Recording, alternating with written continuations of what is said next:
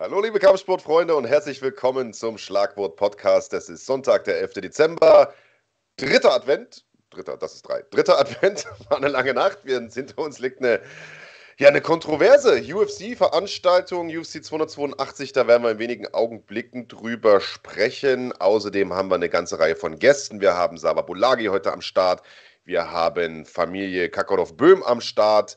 Wir haben Pantelei Taran am Start und lieber Andreas Kaniotakis, etwas, das äh, dich vielleicht besonders interessieren dürfte. Wir haben heute eine Neuerung, die wir einführen auf der Fighting.de Webseite. Ja, klar. Und zwar eine, ähm, es wurde ein Loch äh, in die deutsche MMA-Community geschlagen. Es gab ein Vakuum sozusagen. Ja, genau. ähm, und zwar gab es keine Rankings eine Weile lang.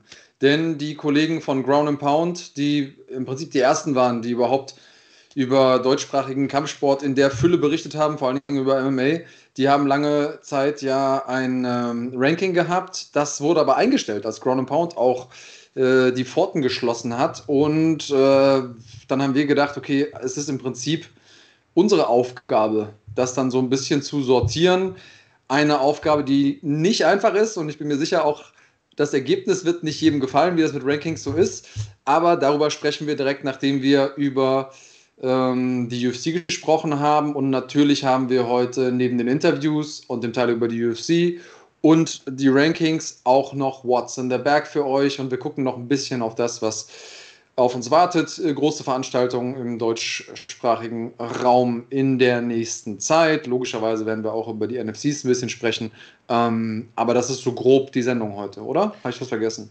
Nö, so sieht's aus. Die Rankings, die gibt es übrigens schon, die sind freigeschaltet auf der Webseite. Das heißt, ihr könnt schon mal einen Blick reinwerfen, fighting.de slash rankings und äh, wir sprechen in wenigen Augenblicken darüber, verraten euch, wie das Ganze funktioniert und so weiter. Aber ich denke, vorher müssen wir den großen Elefanten aus dem Raum äh, räumen. Äh, die UFC-Veranstaltung letzte Nacht da ist ja, das ist ja eine Veranstaltung, an der sich die Geister scheiden, so ein bisschen, oder? Also äh, zumindest die letzten beiden Kämpfe, Paddy Pimblett gegen Jared Gordon und äh, Jan Blachowicz gegen äh, Magomed Ankalaev, dass die zwei Kämpfe, beide gingen über die Distanz. In beiden Fällen musste das Punktgericht entscheiden und in beiden Fällen hatte man das Gefühl, die MMA-Community war nicht ganz zufrieden mit dem Urteil, um es mal ganz vorsichtig zu formulieren.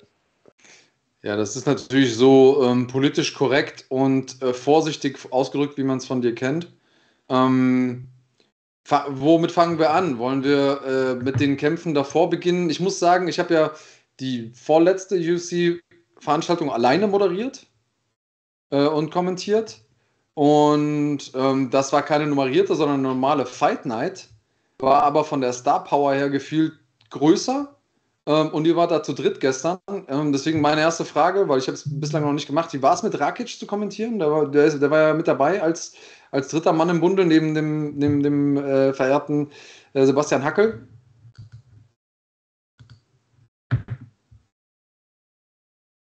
Äh, hast du meine Frage nicht gehört, oder? Ach so, nee, sorry, ich habe gerade eine WhatsApp gelesen von äh, ja. Mandy Böhm, die heute auch als, als Gästin sozusagen geplant war und genau. uns gerade, glaube ich, abgesagt hat. Aber ihr äh, Gatte Kuschet wird zumindest am Start sein. So, äh, wiederhol die Frage bitte nochmal. Wie war es mit, wie war's mit äh, Rakic zu kommentieren? Ach so, sehr gut, sehr gut, sehr gut. Also der Alex ist ein absolutes Naturtalent, hat das aus meiner Sicht total gut gemacht. Ähm, ich bin ja generell ein Freund davon, äh, sozusagen Aktive damit reinzunehmen. Ich fand, dass das bei Peter Sobotta sehr, sehr gut funktioniert hat. Ähm, bei Alex war es so, dass der bisher, also der wurde auch schon mehrfach angefragt tatsächlich von The Zone, was natürlich total Sinn macht als im Prinzip erfolgreichster äh, Kämpfer aus dem deutschsprachigen Raum. Äh, das hat aber immer nicht geklappt, weil er tatsächlich, nicht weil er keinen Bock hat, sondern weil er tatsächlich extrem fokussiert ist auf sein komplettes, äh, auf sein komplettes Trainingsprogramm und, und Ernährungsprogramm und Reha-Programm und was er alles hat. Also ich habe mich gestern lang auch noch mit ihm unterhalten vor der Sendung, was der alles macht, um äh, um, ich sag mal, die entscheidendste hundertste Sekunde noch rauszuholen, um es mal äh, mit einem Leichtathletik-Sprech zu sagen, das ist schon beeindruckend. Äh, also äh, der ist nicht umsonst da, wo er jetzt ist. Das ist nicht nur Talent und nicht nur Zufall und nicht nur harte Arbeit und Disziplin, sondern es ist wirklich ähm, ich glaube, wenn du heutzutage im modernen MMA-Sport es weit bringen willst, dann musst du, glaube ich, wirklich äh, so viele Baustellen haben, das ist äh, und, und, und outside of the box denken, wie die, wie die Amerikaner sagen. Also da reicht es nicht, äh, nur den konservativen Weg zu gehen. Aber äh, lange Rede kurz, der hat das äh, ganz hervorragend gemacht. hat die Veranstaltung super mitkommentiert und ich fand, es war, also im Gegensatz zu dir fand ich, es war eine relativ kurzweilige Veranstaltung eigentlich bis zu den letzten beiden Kämpfen, die waren dann doch ein bisschen zäher. Ja, also kurzweilig ähm, war es vielleicht schon, aber man hat auf dem Zettel irgendwie gedacht, es gibt ein bisschen mehr Action. Ich würde gerne, weil ich es einfach auch ultra relevant finde, würde ich mit dem äh, viertletzten Kampf anfangen wollen und mich ein bisschen hochtasten. Äh, Dricus Duplessis, den wir ja alle so ein bisschen auch mit auf dem Schirm haben, weil er eben auch in Europa gekämpft hat, weil er hier auch gegen äh, Soldic gekämpft hat und so weiter und so fort, hat es mit Darren Till zu tun bekommen. Und das war für mich so ein bisschen wie ein Zeichen, letzte Chance für Darren Till. Äh, wenn du jetzt noch was reißen willst, mit irgendwie was, vier Niederlagen aus den letzten fünf Kämpfen, dann musst du hier so einen jungen, hungrigen, aufstrebenden Kämpfer äh, weghauen können. Weil er hat ja auch nur gegen das, die Creme de la Creme verloren sozusagen. Und die erste Runde sah ja richtig schlimm aus. Auf jeden Fall. Also wirklich schlimm. Ähm, die zweite Runde, da hatte sich äh, Duplessis so ein bisschen erholt, weil er sich ein bisschen overpaced hat in der ersten Runde, wollte unbedingt finishen. Ja, und dann in der dritten Runde ging es dann irgendwie dann noch relativ schnell. Ähm, wie werdest du den Kampf? So im Nachhinein jetzt, wo du, wo du mal irgendwie zwei Stunden geschlafen hast seitdem? Also ich fand die erste Runde eine absolute Katastrophe, weil ich habe die Strategie einfach nicht verstanden von, von Till. So, ich muss dazu sagen, ich bin ein großer Darren Till-Fan eigentlich. Ich feiere den Typen mega. Aber ich kann einfach nicht nachvollziehen, wie man in, nach so vielen Jahren in der UFC und nach so vielen Problemen, die er hatte, weil es ringerisch nicht gereicht hat, immer noch nicht an seinem Ring gearbeitet, also oder nicht, nicht merkbar zumindest an seinem Ring gearbeitet haben kann. Und jetzt hat er diese Smash Brothers Geschichte äh, abgefeiert bis, äh, bis zum Erbrechen mit, mit, mit Ramsat Chimaev, aber offensichtlich haben die Jungs wirklich nur zusammen gechillt in der WG und gar nicht so viel zusammen trainiert, weil ringerisch hat, kam da überhaupt nichts. Der hat sich da festmachen lassen am Zaun und hat sich da eindecken lassen von, also wirklich auch Bomben, muss man sagen, von, äh, äh von Duplessis, der ja nun auch, also der Typ ist ein Powerhouse, so der schlägt ja jetzt nicht mit Wattebäuschen da. Und ähm, klar, ich meine, Till hat immer wieder den Ref da gesagt, hier komm, äh, alles okay und Daumen hoch und so weiter. Aber der hat auch keine Anstalten gemacht, da mal wegzukommen. Also für alle, die es nicht gesehen haben, der war quasi mit dem mit dem Rücken zu Duplessis, aber an den Zaun gepinnt, sozusagen mit seiner eigenen Front und hat halt von hinten die Haken bekommen in Serie. Ein paar auf die Deckung, ein paar aber auch nicht. Und da waren schon, also ich würde behaupten, da waren locker 30 Volltreffer dabei. Und nach vier Minuten oder so war die Trefferstatistik oder nach drei Minuten 60 zu 0 Treffer für Duplessis. So, und äh, der hat sich dann allerdings nochmal äh, zurückgekämpft, hat den Weg zurückgefunden in den Fight, aber hat sich und das weiß ich halt nicht, wann das passiert ist, hat sich äh, das äh, Kreuzband, SCLs Kreuzband, ne? Oder ist es Meniskus? Nee, Kreuzband. Nee, nee, ACL ist Kreuzband. Ja, hat er sich äh, das Kreuzband gerissen in diesem Kampf. Und ich würde jetzt einfach mal behaupten, dass das in der letzten Runde passiert ist. Denn er ist dann runtergenommen worden äh, von, von Duplessis und ist dann in den Choke genommen worden. Und der Choke saß A nicht tief. Das war so ein Ding auf dem Kiefer. Und er hat sehr, sehr schnell getappt. Und äh, das wirkte schon, und Alex Rakic hat es, glaube ich, auch gesagt, es wirkte, als ob er einen Weg raussucht aus dem Kampf. Waren, glaube ich, noch zwei, drei Minuten zu kämpfen. Äh, und da hatte ich im ersten Moment auch gedacht, hä, warum tappt er denn so schnell? Aber danach hat man dann gesehen, als er stand, hat man dann am, am, am Bein schon gesehen, da stimmte was nicht. Und er hat ja dann kurz danach auch direkt gesagt, ACL gerissen, äh, Kreuzband äh, durch. Bitterer geht es natürlich nicht für ihn. Nee, das, äh, das stimmt. Ich meine, für Duplessis, dem, dem gönnen wir es natürlich. Ähm, ja, ich wollte nur dieses, diesen Schlussmoment mal quasi nachgefragt haben, weil der sah für mich auch irgendwie komisch aus, so als hätte er einen, einen Weg rausgesucht, Till. Ich meine, schön, dass er sich da nochmal zurückgekämpft hat. Das spricht schon für seine Toughness, dass er da überhaupt im Kampf geblieben ist. Aber ich hatte das einfach auch so interpretiert, dass Duplessis die zweite Runde ein bisschen Fuß vom Gas genommen hatte und, und einfach nochmal geguckt hat, äh, dass er durchschnauft und dann in der dritten wollte er durchstarten, hat er auch gemacht. Ähm, War es das mit mit dem Mann, der mal einen ziemlichen Hype hatte? War es das jetzt mit Darren Till? Also laut Dana White natürlich nicht. Der hat gesagt, also erstens haben die Fight of the Night bekommen, einfach weil der Kampf, das muss man schon sagen, das war natürlich schon ein Banger so, es ging hin, her, das war geil. Äh, und der hat gesagt, äh, der hat eigentlich den, ich weiß gar nicht, wie er es formuliert hat, aber er hat irgendwie den bestmöglichen Kampf dann noch gekämpft oder das Bestmögliche rausgeholt. Und äh, also der würde Till schon nochmal eine Chance geben, glaube ich. Die Frage ist nur irgendwie nach jetzt, glaube ich, der fünften Niederlage in den letzten sechs Kämpfen. Klar, gegen Topnamen überwiegend, aber trotzdem halt fünf Niederlagen. Ist der mental noch da? Duplessis hat ja im Vorfeld schon angezweifelt, dass der mental diese ganzen Niederlagen überwunden hat, der Till. Ähm, ich meine, äh, irgendwann zweifelst du ja wahrscheinlich auch an dir selbst, oder? Und ich sag mal, leichter wird das ja auch nicht in der aus, Gewichtsklasse, weißt du? Da, da, Das bleibt nicht aus.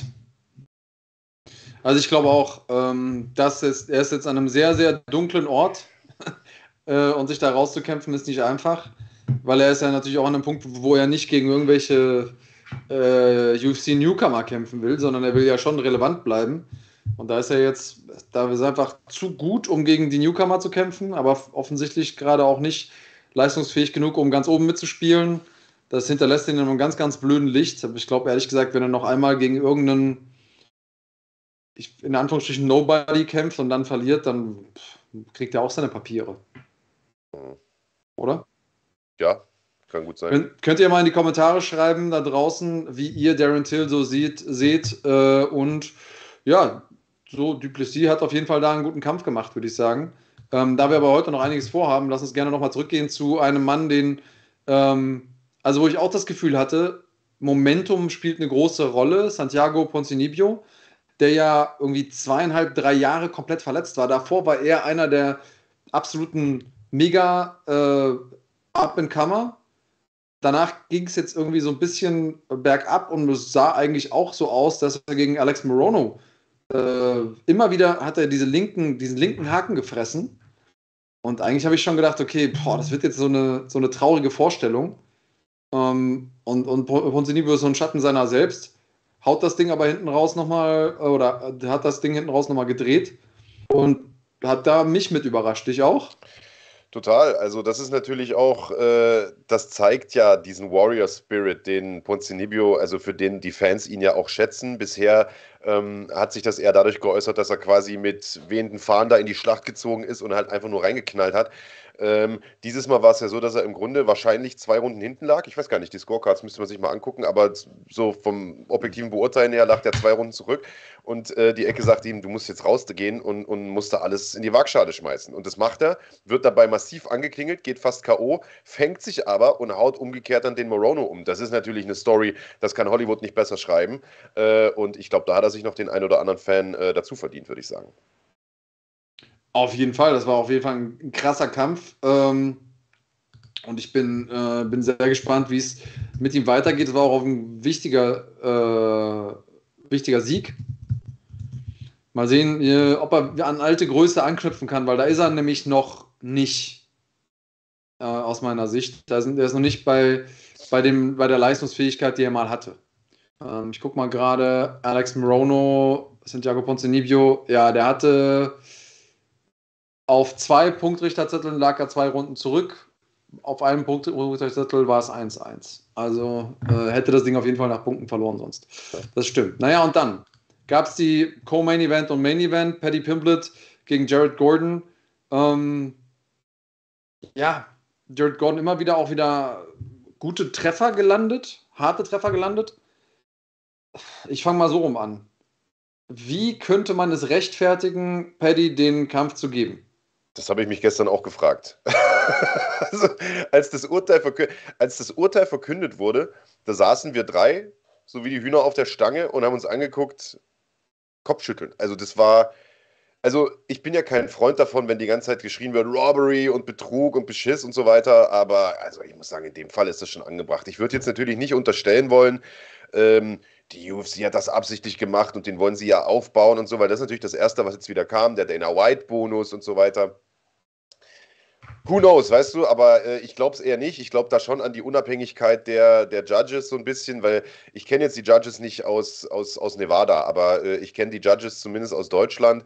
Äh, ich weiß, dass Clemens Werner, äh, der Chef der GEMAF sozusagen und der ja selbst auch UFC-Judge ist, äh, ein absoluter Erbsenzähler ist und zwar im, im positivsten Sinne des, des Wortes. Äh, und ich glaube, dass, also, natürlich ist immer möglich, dass du einen bestichst, aber ich kann es mir einfach nicht vorstellen. Ich glaube eher, das ist persönliches Unvermögen. Ich muss dazu sagen, ich will mich auch gar nicht zu weit aus dem Fenster lehnen. Ich habe es nicht geschafft, mir den Kampf nochmal anzugucken. Ich erinnere an Sean O'Malley gegen Piotr Jan, wo auch alle geschrien haben, Betrug, Betrug, Betrug. So, den Jan haben sie beschissen und am nächsten Tag habe ich mir den Kampf nochmal angeguckt und dachte mir, ja gut, war doch eine enge Kiste. Also die ersten Runden waren schon, ich weiß auch nicht, also für mich waren die ersten Runden eigentlich schon Jared Gordon-Runden. Und in der letzten hat er gefühlt so ein bisschen den Fuß vom Gas genommen. Und das war wahrscheinlich so das, der, der Fehler. Äh, man sieht es ja auch an den Wertungen. Ähm, wobei, wenn ich mir dann halt die Punktrichterzettel angucke, dann frage ich mich halt, wie einer das genau umgedreht werden kann und die letzte Runde an Gordon gibt. Und die ersten beiden, äh, weißt du, das verstehe ich dann halt nicht, dass das, also sich das komplett unterscheidet. Also für mich hat er das Ding im Live-Kommentar zumindest, äh, da habe ich ja noch nicht mitgepunktet oder so, aber beim Kommentieren hat er das Ding eigentlich safe verloren. Ich habe andersrum. Ich habe, ähm, ich bin aufgestanden, habe erstmal Instagram aufgemacht, äh, was man so macht morgens, und habe direkt unseren Post von Fighting gelesen. Äh, wer, wer hat eurer Meinung nach diesen Kampf gewonnen? Da wusste ich ja schon, okay, es ist irgendwie ein kontroverses Urteil und habe natürlich genau währenddessen auch auf Argumentationen geachtet. Und ich fand es auch echt schwer. Also, das irgendwie mit, mit Wohlwollen für, für Paddy zu werten, je nachdem, wie man es gesehen hat, fand ich echt schwer. Ähm, war schon, ja, war, war ein merkwürdiger Moment. Aber ich bin wie du, ich glaube auch, diese Idee von Dana White kauft die Judges, weil er Paddy so gerne mag, irgendwie glaube ich das auch nicht so ganz. Ähm, aber es ist definitiv einer dieser Urteile, wo man sich einfach fragt, okay, was, warum jetzt überhaupt? Ähm, also ich fand ja. die ersten Runden, weil, weil äh, Fight Nation schreibt jetzt hier, äh, Jan O'Malley war ein Fehlurteil, aber knapp und so weiter, aber äh, der Kampf hier war nicht knapp, sondern äh, Gordon war ständig im Vorwärtsgang und die Runden eindeutig für Gordon, sagt er.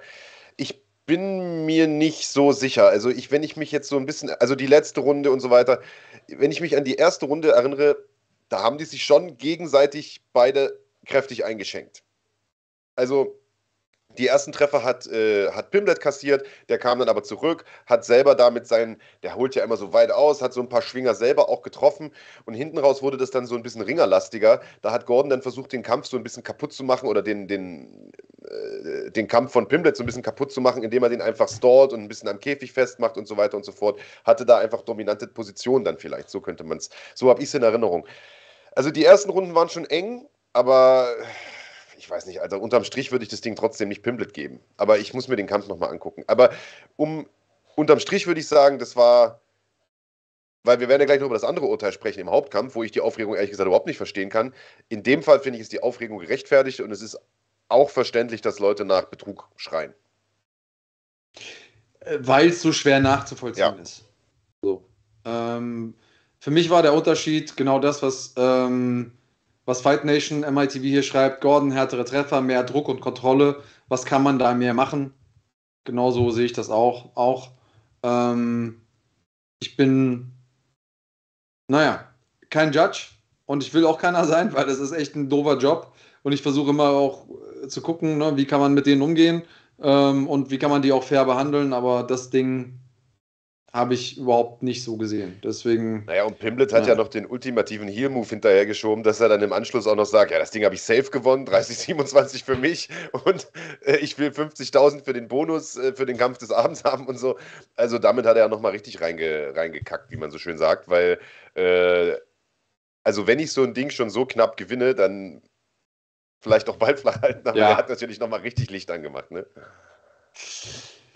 Gut, aber das äh, spricht auch ein bisschen für das Ego, das er aufgebaut hat durch den Hype-Train, den er da, mit dem er da gerade mit, mitgerissen wird, sag ich mal. Ja. Das äh, ist, glaube ich, nicht untypisch für, für jemanden, der in so kurzer Zeit so viel Aufmerksamkeit bekommen hat. Ja. Ja. ja. Naja. Und dann war da noch dieses andere, dieses Main-Event. Mhm. Ähm, spannender Verlauf ich würde ich würd mal so sagen, der Anfang des Kampfes, zumindest mal die ersten beiden Runden, sehr klar auf polnischer Seite, sehr klar Blachowicz. Vor allen Dingen mit den, mit den Low Kicks hat er mich beeindruckt. Ähm, Ende des Kampfes immer mehr Ankalaev, auch weil ihm hinten raus die Takedowns geglückt sind. Also die ersten zwei Runden habe ich gedacht, wow, Blachowicz kämpft den perfekten Kampf ja. gegen, gegen diesen Gegner. Und dann am Ende war dann die dritte Runde das Zünglein an der Waage.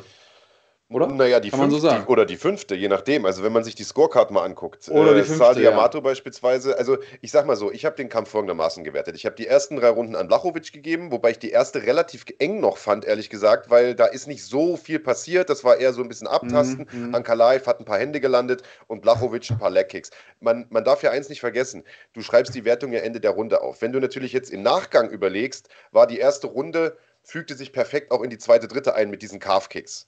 So, aber mhm. in der ersten Runde war das noch nicht so richtig abzusehen, dass er mit diesen Calf-Kicks diesen Kampf so bestimmen wird in der ersten Hälfte.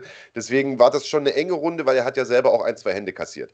Äh, aber ich habe sie trotzdem Blachowicz gegeben. Ich habe die ersten drei Runden nach Polen gegeben und die letzten zwei Runden klar an Ankalaev. Äh, und damit ist das eigentlich 3 zu 2 Runden für Blachowicz. Es sei denn, du gibst die letzte Runde 10 zu 8. Und dazu sind die Judges ja nun angehalten, wenn es sehr, sehr eindeutig ist. Und seien wir ehrlich, es war mega eindeutig. Und ich bin jetzt nicht der große Fan von, ja. von Sal Diamato, der ja äh, einer der Judges ist und häufig mal für komische Entscheidungen auch zuständig ist.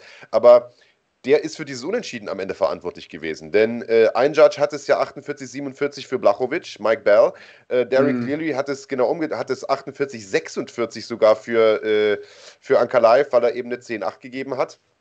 Und insgesamt drei Runden für Ankalaev. Und Sal Diamato hat es eben genauso gewertet wie ich. Drei Runden Blachowicz, zwei für Ankalaev, aber die letzte 10 zu 8. Dadurch ein Unentschieden und dadurch insgesamt ein Unentschieden. Und ich finde, da könnt ihr mich jetzt hassen, das ist ein Urteil, das man absolut so geben kann.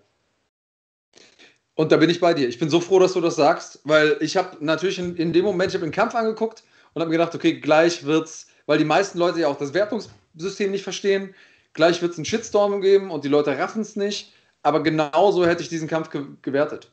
Und ähm, ja, äh, ich, also das ist immer, es gibt immer knappe Runden, klar, deswegen kann, kann sowas hin und her gehen. Aber ich fand, in dem Kampf war es verständlich. Ja. Selbst selbst dieser Aufreger Derek Clearly, der 48, 46 gegeben hat für Anker Live, da hat hier einer äh, sich jetzt auch gerade beschwert, ich weiß gar nicht, wer es war, der Thompson 222. Thompson Selbst das, ich, ich habe die dritte Runde gar nicht mehr so richtig auf dem, auf dem Schirm. Äh, das weiß ich jetzt gar nicht, aber äh, die dritte habe ich nicht mehr. War, das, weil das war die zweite, wo er diese Mords-Leg-Kicks bekommen hat, ne? wo, er, wo er fast runtergegangen ist von. Die dritte, mhm. da ist er doch langsam, mhm. hat er, ist er doch langsam zurückgekommen, oder? Da ist Blachowicz langsam langsamer geworden. Genau. Und da ist nicht so viel Eindeutiges passiert Eben. aus meiner, in meiner Erinnerung. Eben. Und weil Merten Eskon, Eskonda gerade beschreibt, am wenigsten versteht er, dass Blacho in den Interviews so passiv und Anker Live so übertrieben selbstbewusst aufgetreten ist. Also, das verstehe ich schon, weil die letzte Runde war halt, und das ist ja das, was sich auch die Kämpfer merken, ist natürlich schwer zu sagen, ey, ich wurde hier gerade so hart dominiert in der letzten Runde, ey, ich habe gewonnen. Das ist von der Dynamik her schwierig, ich verstehe das schon. Aber wenn man den Kampf als Ganzes betrachtet, was die Judges ja machen müssen, finde ich, geht es in Ordnung. Ich finde es auch in Ordnung. Also, ich finde sogar, man hätte Blachowicz gewinnen lassen können. Wenn du sagst, der gewinnt die ersten drei Runden und die letzte ja. ist keine 10-8, dann gewinnt er das Ding nach Punkten. Deswegen habe ich auch nicht verstanden, dass er dann hingeht. Ja. Gut, er hat natürlich auch ordentlich auf den ja. Deckel bekommen äh, in den letzten Runden und sagt, äh, ich habe das Ding safe verloren. Und auf der anderen Seite Ankalaev, also äh, ich weiß nicht, ob du die Ansagen in der Ecke mitbekommen hast in den Rundenpausen, aber die sind da ja durchgedreht. Der Trainer ist ja ausgeflippt und hat den angebrüllt. Was machst du denn? Sei aktiver. Weil Ankalaev hat die erste Hälfte des Kampfes komplett verpennt und äh, kann froh sein, dass er nicht noch TKO gegangen ist wegen diesen Leg-Kicks. Das heißt, der war auf dem besten Weg dazu, das Ding dominant zu verlieren, bis zu den letzten beiden Runden. Und sich dann hinzustellen und zu sagen, ich kämpfe nie wieder in dieser Organisation, wo ist mein Gürtel, wie kann das sein? Das finde ich ehrlich gesagt schwierig so. Also, ähm, also ich finde das Unentschieden okay. Ich hätte einen Sieg für Blachowicz okay gefunden. Am schwierigsten hätte ich mich getan mit einem Sieg für Ankalaev, muss ich ganz ehrlich sagen. Den ich im Vorfeld ja, als absoluten Favoriten gesehen habe. Obwohl die Dynamik des Kampfes ja hinten raus ja, ja, in seine Richtung ging kann man den Kampf als Gesamtgewerteten nicht mit gutem Gewissen aus meiner Sicht an Ankalaev geben. Ja. Genau. Äh, schreibt Eskon da eben nochmal hier, Ankalaev hätte sich nicht wundern dürfen, wenn er verliert. Äh, wer solche, wer solche äh, ersten Runden abliefert, also er kann sich ja nicht sicher gewesen sein, dass er die dritte Runde gewonnen hat. Das war eine knappe Runde. Kann er, da kann er sich nicht sicher sein. Selbst wenn er Runden 2 und 3 gewinnt und selbst wenn er, äh, also 4 und 5, und wenn er dann die fünfte mit einer 10-8 hat, selbst dann kann er sich nicht sicher sein, dass er gewinnt. Also diese, ähm, aber klar, er war in dem Kampf nicht mit dem klaren Kopf von außen wie wir. Ähm, dann, dann kann ich schon verstehen, dass man so ein bisschen, äh, bisschen euphorisiert ist. Aber ähm, ich finde, das Urteil geht in Ordnung. Dana White war ja äh, absolut nicht angetan von dem Kampf insgesamt, hat gesagt, ab der zweiten Runde ist er weggenickt und hat äh, kurzerhand mit Hunter Campbell, dem sozusagen Anwalt und den Matchmakern da im Backstage-Bereich, einen neuen Interimstitelkampf anberaumt, denn der Gürtel ist ja nach wie vor vakant, es gibt immer noch keinen Champion. Und es wird jetzt bei der UFC-Veranstaltung in Brasilien, die ja die nächste ist, die ansteht, einen neuen Interimstitelkampf geben. Und zwar nicht mit Jan Blachowicz und auch nicht mit Magomed Ankalaev, sondern mit Glover Teixeira und Jamal Hill. Ja, das ist schon mal spannend. Uh, UFC 283 ist damit direkt viel spannender geworden. Ja. Also, uh, insgesamt schon eine gut besetzte Card. Wir haben ja noch Davison Figueredo gegen Brandon Moreno um den Fliegewichtstitel. Ähm, Gilbert Burns gegen Neil Magny und so weiter und so fort. Aber damit hat das natürlich nochmal eine ganz andere Brisanz, Relevanz. Und Jamal Hill als Nummer 7 gerankter kann jetzt nach dem Titel greifen. Der wollte sich da höchstens mal so seinen, seinen Contender-Spot verdienen. Der ist quasi der Gewinner hier aus der Nummer. Beziehungsweise natürlich Teixeira auch. Ähm, und äh, ich bin sehr gespannt, wie das ausgeht. Das Light Heavyweight ist wieder so spannend wie in der Prä-John Jones-Ära, würde ich sagen. Also, wo der Titel quasi mit jedem Titelkampf gewechselt hat. Absolut. Und äh, um das vielleicht auch noch abzuhaken, Dennis Künstler, der fragt, weiß jemand, wann Rakic wieder am Start ist?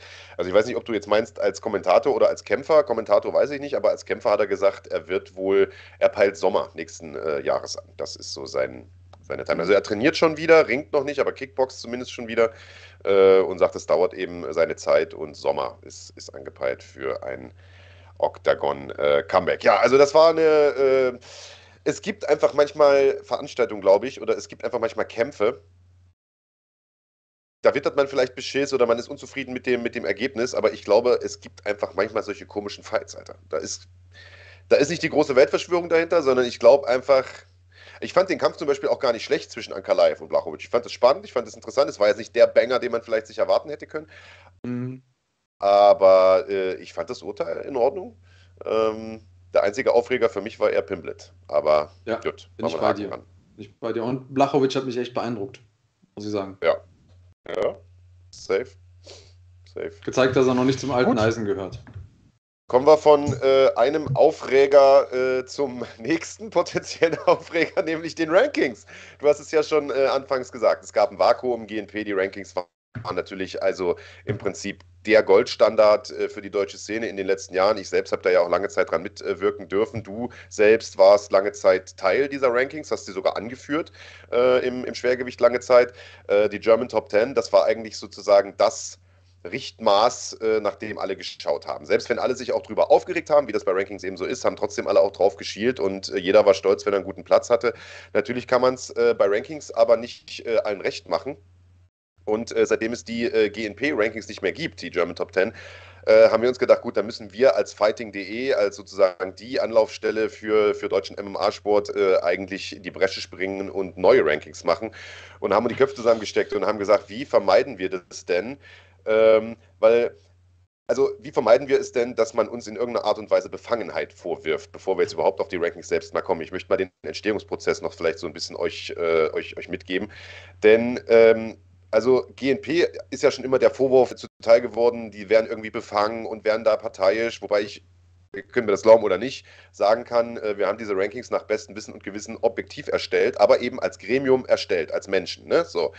Äh, wenn da mal irgendwie eine subjektive Wahrnehmung mit reinkommt, kann man das wahrscheinlich nicht vermeiden, auch wenn es nicht beabsichtigt ist. Aber da wir natürlich als Fighting auch sehr, sehr eng verbandelt sind mit NFC und das in der Öffentlichkeit bekannt ist, haben wir natürlich schon von vornherein ein Befangenheitsproblem, äh, weshalb es schwierig ist zu sagen, wir als Gremium erstellen Rankings. Denn wenn dann irgendwann mal ein NFC-Kämpfer hochgerankt ist, dann sagt jeder, ja gut, ihr rankt natürlich eure eigenen Jungs.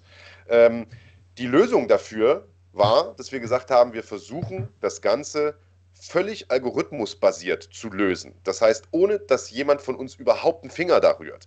Äh, beziehungsweise wir haben zwar den Computer mit Daten gefüttert, äh, die sind ja öffentlich einsehbar, Topology und so weiter, also mit Bilanzen, mit Daten, also wann ist der Kampf stattgefunden, wo ist der stattgefunden und so weiter. Und auf Basis dieser Daten haben wir einen Algorithmus erstellt, der automatisch dieses Ranking berechnet. Da fließen zig Variablen ein. Wir haben da auch lang rumgedoktort.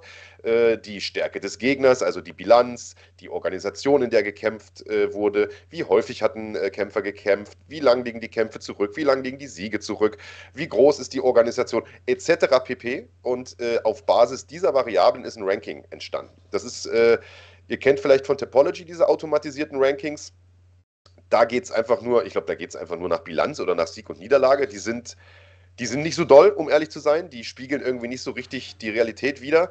Ähm, wir haben so viele Variablen da reingepackt, dass wir der Meinung sind, äh, diese Rankings spiegeln die Realität wider. Und ihr könnt äh, euch diese Rankings anschauen äh, auf fighting.de. Und ähm, ich würde sagen, wir können ja hier auch mal reinschauen. Äh, also vielleicht kann ich das kurz ergänzen. Diese, diese ja. Rankings füll, äh, ähm, spiegeln die Realität so gut wider, wie es ein Algorithmus eben kann in so einem ja. komplexen Sport. Also es ist mit Sicherheit nicht perfekt, aber wir haben es versucht, so gut wie möglich zu machen, ähm, beziehungsweise ihr.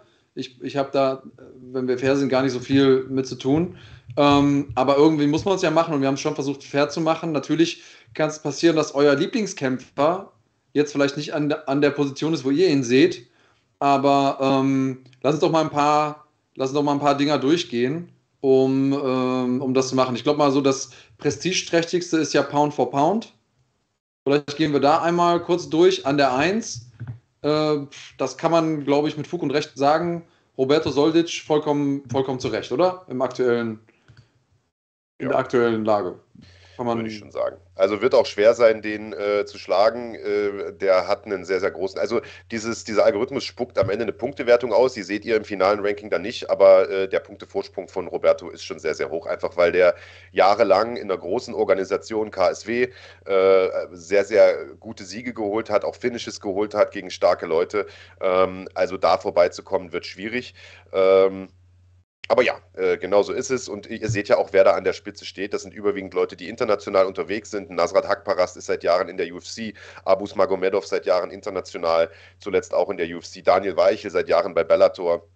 Aber dann kommen auch schon die ersten Kämpfer, die auf deutschem Boden äh, unterwegs sind. Und äh, du sagst natürlich, ein Ranking ist nie perfekt und genau das ist der Punkt. Äh, nur das Problem ist, wenn man das subjektiv macht, also wenn wir das als Menschen erstellen würden, dann, dann dann gibt's, hast du natürlich immer eine Angriffsfläche, weißt du? Weil nach welchen Regularien rankst du das denn dann? Der Algorithmus macht keine Ausnahmen, sondern der geht immer nach denselben Regeln vor. So, und dann kann es natürlich mal passieren, dass einer weiter hinten landet, als man das vielleicht äh, möchte. Wir haben uns bei einigen Platzierungen auch gewundert, muss man sagen. Ähm, aber das ist das, was rausgekommen ist. Und ich bin äh, der Meinung, dass es die deutsche Szene doch schon ziemlich genau abbildet. Mhm. Also äh, ich bin ganz ehrlich, ich mag den Jungen, aber dass äh, Christian Jung wird, jetzt bei Pound for Pound auf der 5 ist, hat mich jetzt persönlich überrascht. Ich hätte jetzt insgesamt gedacht, okay, der kommt vielleicht da drin vor, aber dass er da auf der 5 ist, ähm, das hätte ich jetzt so nicht erwartet, sagen wir mal so. Äh, kannst du als jemand, der den, den, den Algorithmus ja mit ja. kreiert hat quasi, kannst du das ja. Erklären? Warum ist das ja, so? Ja, also äh, vielleicht noch ganz kurz vorher eine Frage. Hannes Schneider aus Österreich, der, fragt, der Chef von Inferno, der fragt nochmal, ist das nur für Kämpfer aus Deutschland oder deutschsprachige Kämpfer? Das ist vielleicht noch eine wichtige Information. Also es ist ein mhm. Dachranking für Deutschland, Österreich, Schweiz. Also alle aus dem deutschsprachigen MMA-Raum können darin gerankt werden. Ähm, und es gibt auch ein, zwei Wildcards, die wir vergeben haben äh, für Kämpfer, die nicht aus dem deutschsprachigen Raum kommen, aber überwiegend hier kämpfen. Ein gutes Beispiel ist ein Chiquina mhm. Nosso Pedro, der beispielsweise im Weltergewicht gerankt ist, obwohl der aus Holland kommt, der aber den Großteil seiner Karriere bei NFC zum Beispiel gemacht hat. Äh, Jano Ahrens äh, wäre zum Beispiel äh, theoretisch mit drin, wenn er jetzt nicht in der UFC kämpfen würde, äh, aber als er noch bei NFC war, hätte man den mit reinnehmen können. Es gibt ein, zwei so Wildcard-Kämpfer. Äh, aber um deine Frage zu beantworten, Christian Jungwirth, ist deswegen so hoch gerankt, weil der seit äh, einiger Zeit bei Octagon kämpft. Octagon ist eine große internationale Promotion, das heißt, da gibt es schon mal, da werden die Siege schon mal ein bisschen aufgewertet und der ist extrem aktiv. Der hat zwar nicht jeden Kampf gewonnen, äh, dort bei Octagon, aber er hat einige Kämpfe gewonnen äh, und er hat sehr, sehr viele Kämpfe bestritten. Und der Algorithmus belohnt Aktivität und er bewertet aktuelle Siege höher als Siege, die weit zurückliegen. Also es bringt ja nichts, wenn du 2010 mal in der UFC drei Siege geholt also bringt ja schon ein bisschen was, aber nicht mehr so viel, wenn du 2010 mal drei Siege in der UFC geholt hast, weil im Zeitverlauf die Punkte, die du hast, wieder abschmelzen damit du dich sozusagen mhm. nicht auf alten Lorbeeren ausruhen kannst. Die, die werden nicht komplett gestrichen, die fallen nicht komplett unter den Tisch, aber sie werden sukzessive prozentual weniger wert, je länger sie zurückliegen. Das heißt, ein aktueller Sieg in einer großen Promotion oder vielleicht sogar, im, wie im Fall von Jungwart, mehrere aktuelle Siege in einer großen Promotion, äh, die pushen dein Ranking äh, absolut. Und äh, deswegen ist beispielsweise auch Max Koga relativ weit oben hier im, äh, im äh, in diesem Pound-for-Pound-Ranking, weil die Frage gerade kam. Der hat einfach sehr, sehr oft gekämpft in den letzten zwölf Monaten. Ja. Und äh, Juventus KRT fragt, wo ist Alexander Rakic oder habe ich was falsch verstanden? Der müsste ja eigentlich auch hier mit drin sein. Im Light Heavyweight finde ich den aber auch nicht. Rakic ist aktuell verletzt, deswegen ist er nicht mitgerankt.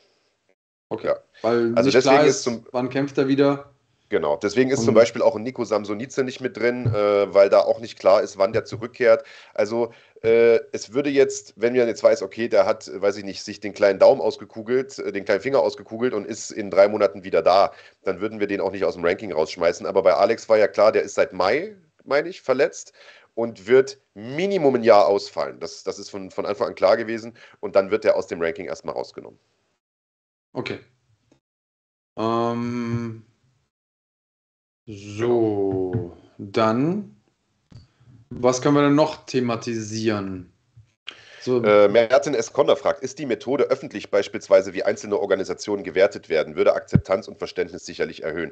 Also äh, wir können natürlich nicht den kompletten Algorithmus offenlegen, das ist so ein bisschen Coca-Cola-Rezeptmäßig, äh, mhm. aber äh, du kannst dir natürlich vorstellen, dass es einfach eine gewisse Abstufung gibt. Die UFC ist natürlich Top-Level, da, äh, da ist dann Faktor, was weiß ich, Faktor X, sage ich jetzt mal, äh, und dann kannst du dir das im Prinzip vorstellen, dass es verschiedene Tiers gibt, verschiedene Ranking, verschiedene, verschiedene Ebenen, internationale Promotions kommen dann darunter runter, dann größere deutsche Promotions und dann gibt es noch so kleinere regionale Promotions, wobei das eigentlich kaum eine Rolle spielt, weil äh, die meisten Leute, die in den Rankings hier auftauchen, haben den Großteil ihrer äh, Punkte natürlich geholt in, in größeren Promotions. Also wer da jetzt, äh, wer da jetzt bei, bei kleinen regionalen Veranstaltungen ja, ich will jetzt nicht sagen Wald und Wiese, das klingt so ein bisschen despektierlich, aber wer bei so kleinen Events kämpft, äh, der wird in den Rankings auch erstmal nicht auftauchen. Weil äh, ihr seht es ja selbst, äh, im, im Pound-for-Pound-Ranking habt ihr es gesehen, äh, die obere Hälfte kämpft durchweg international.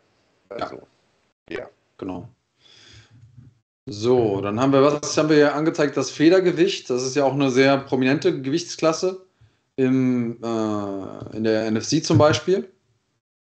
Und äh, ich sag mal, wenn wir es jetzt händisch gemacht hätten, dann hätten ja wir als NFC-Macher auch ein Interesse daran, dass, dass Mert zum Beispiel über allen anderen steht, wie die UFC das auch macht. Ne? Also wenn jetzt äh, Jamal Hill den, den äh, UFC-Titel gewinnt äh, bei UFC 283, dann wird der ja über den Rankings über der 1 stehen.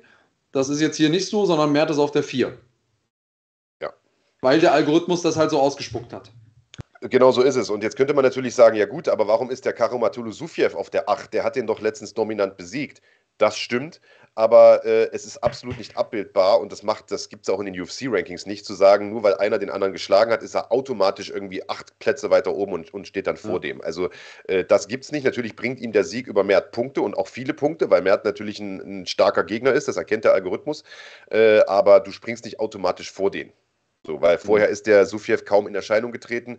Äh, sollte der aber noch ein, zwei Siege holen, dann ist es gut möglich, dass der da relativ schnell hochspringt. Und man muss auch dazu sagen, äh, zwischen den Plätzen 1 bis 10 ist nicht immer der gleiche Abstand. Also das kann sein, dass da ein mhm. großes Punktedelta ist. Es kann aber auch sein, dass es nur ein, zwei Punkte sind und äh, der Abstand hauch, der Vorsprung hauchdünn ist. Äh, und BT fragt, was für ein Programm benutzt ihr, um dieses Ranking zu erstellen? Gar keins. Es gibt kein Programm dafür. Das hat unser IT-Mensch selbst geschrieben, diesen Code, über mehrere Wochen hinweg. Äh, genau, da gibt es kein Programm, was man sich irgendwo runterladen kann. Okay. Ich bin mal gespannt. Ich gehe mal davon aus, dass das ähm, ein Raunen durch die Szene gehen wird. Ja, davon ist auszugehen. Indem manche ja. Leute sich äh, angenehm geschmeichelt äh, fühlen werden und andere Leute äh, wahrscheinlich äh, mit Fäkalien um sich werfen werden, zumindest mal verbal. Ähm, und äh, ja, das ist, äh, ja. Da Möge uns, der Shitstorm da, beginnen.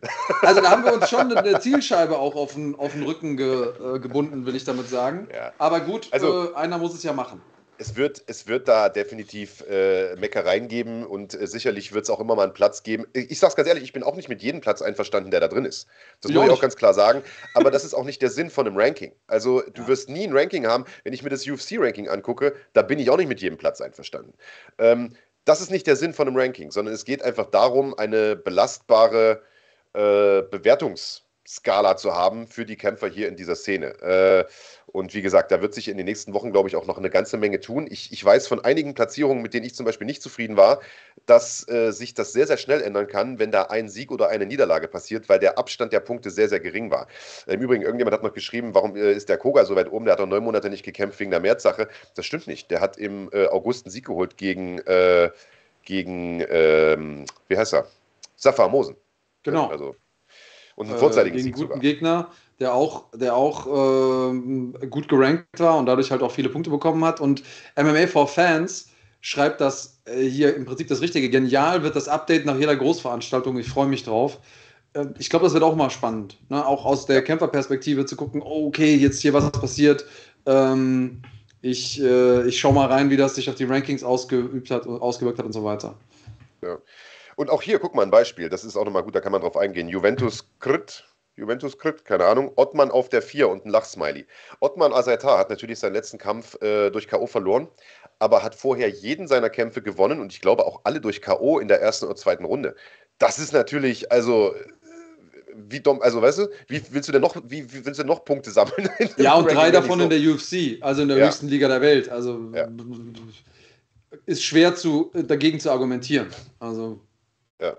Ah ja, und KMG schreibt jeder Anfang ist nicht perfekt und daher wird sich mit der Zeit der Algorithmus auch verbessern und konstant entwickeln. Die Idee ist super. Und genau das ist auch der Punkt. Also, äh, wir hauen das Ding raus und jetzt gucken wir erstmal, wie sich diese Rankings entwickeln. Und wenn wir mitbekommen, an welcher Stellschraube man noch drehen muss, damit es noch realistischer wird, weil wir haben extrem viel ausprobiert. Am Anfang war, war das, was der Algorithmus da ausgespuckt hat, eine völlige Katastrophe. Äh, so, und man kann da natürlich auch mit, äh, mit den Monaten äh, noch nachbessern. Das heißt, das ist äh, etwas, das im Wachsen begriffen ist.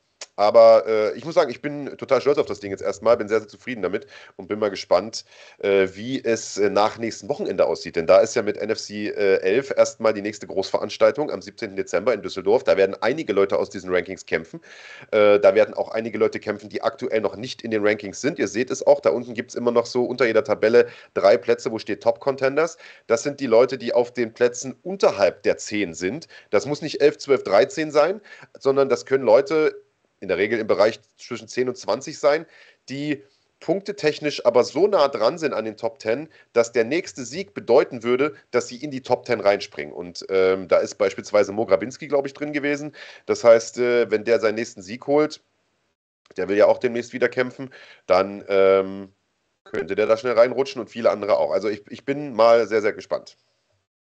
Und Max, weil das, weil das fragt, und ich glaube, wir haben es zwar kurz angerissen, aber ist ja auch nicht ganz spannend, ähm, äh, nicht ganz unspannend, was heißt deutschsprachiger Raum, wohnhaft in Deutschland oder Gym in Deutschland? Ähm, also wie ja, qualifiziert man sich dafür überhaupt in die das Rankings? Das ist eine gute Frage. Wir werden übrigens, also das haben wir, äh, das wird übrigens noch äh, auch mal drunter geschrieben. Wir werden da so einen Disclaimer drunter machen, wo auch nochmal der Algorithmus erklärt wird, wo erklärt wird, was einen Kämpfer qualifiziert, äh, dort gerankt zu werden. Äh, deutschsprachiger Raum bedeutet entweder einen Wohnsitz in Deutschland zu haben oder einen deutschen Pass. Ja, also äh, das, das ist ja selbsterklärend. Äh, was wir aber auch gelten lassen, ist äh, jemand, der dauerhaft in Deutschland trainiert, also ein Roberto Soldic. Ich weiß nicht, ob der jetzt in Düsseldorf gemeldet ist, aber der trainiert ja regelmäßig im UFD, deswegen darf, darf der damit gerankt werden, auch wenn er kein Wort Deutsch spricht.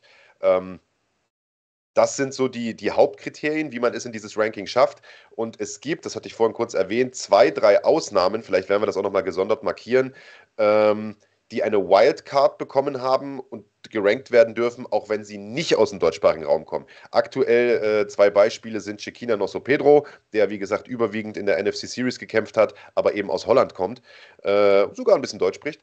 Deswegen ist er mit im Ranking. Und Mohamed Issa ist ein anderer, der auch aus Holland kommt, kein Wort Deutsch spricht, auch nicht hier wohnt, auch nicht hier trainiert, der aber fast ausschließlich oder nicht nur fast, der ausschließlich in Deutschland gekämpft hat und dementsprechend auch hier gerankt wird. Ich finde, es würde, wäre einfach unfair, den nicht in dieses Ranking zu packen, äh, weil der spielt ja eine Rolle in diesem deutschen MMA-Gefüge. Ja. ja, genau. Und, also, wir reden jetzt die ganze Zeit über, über die Nachteile, die das haben kann.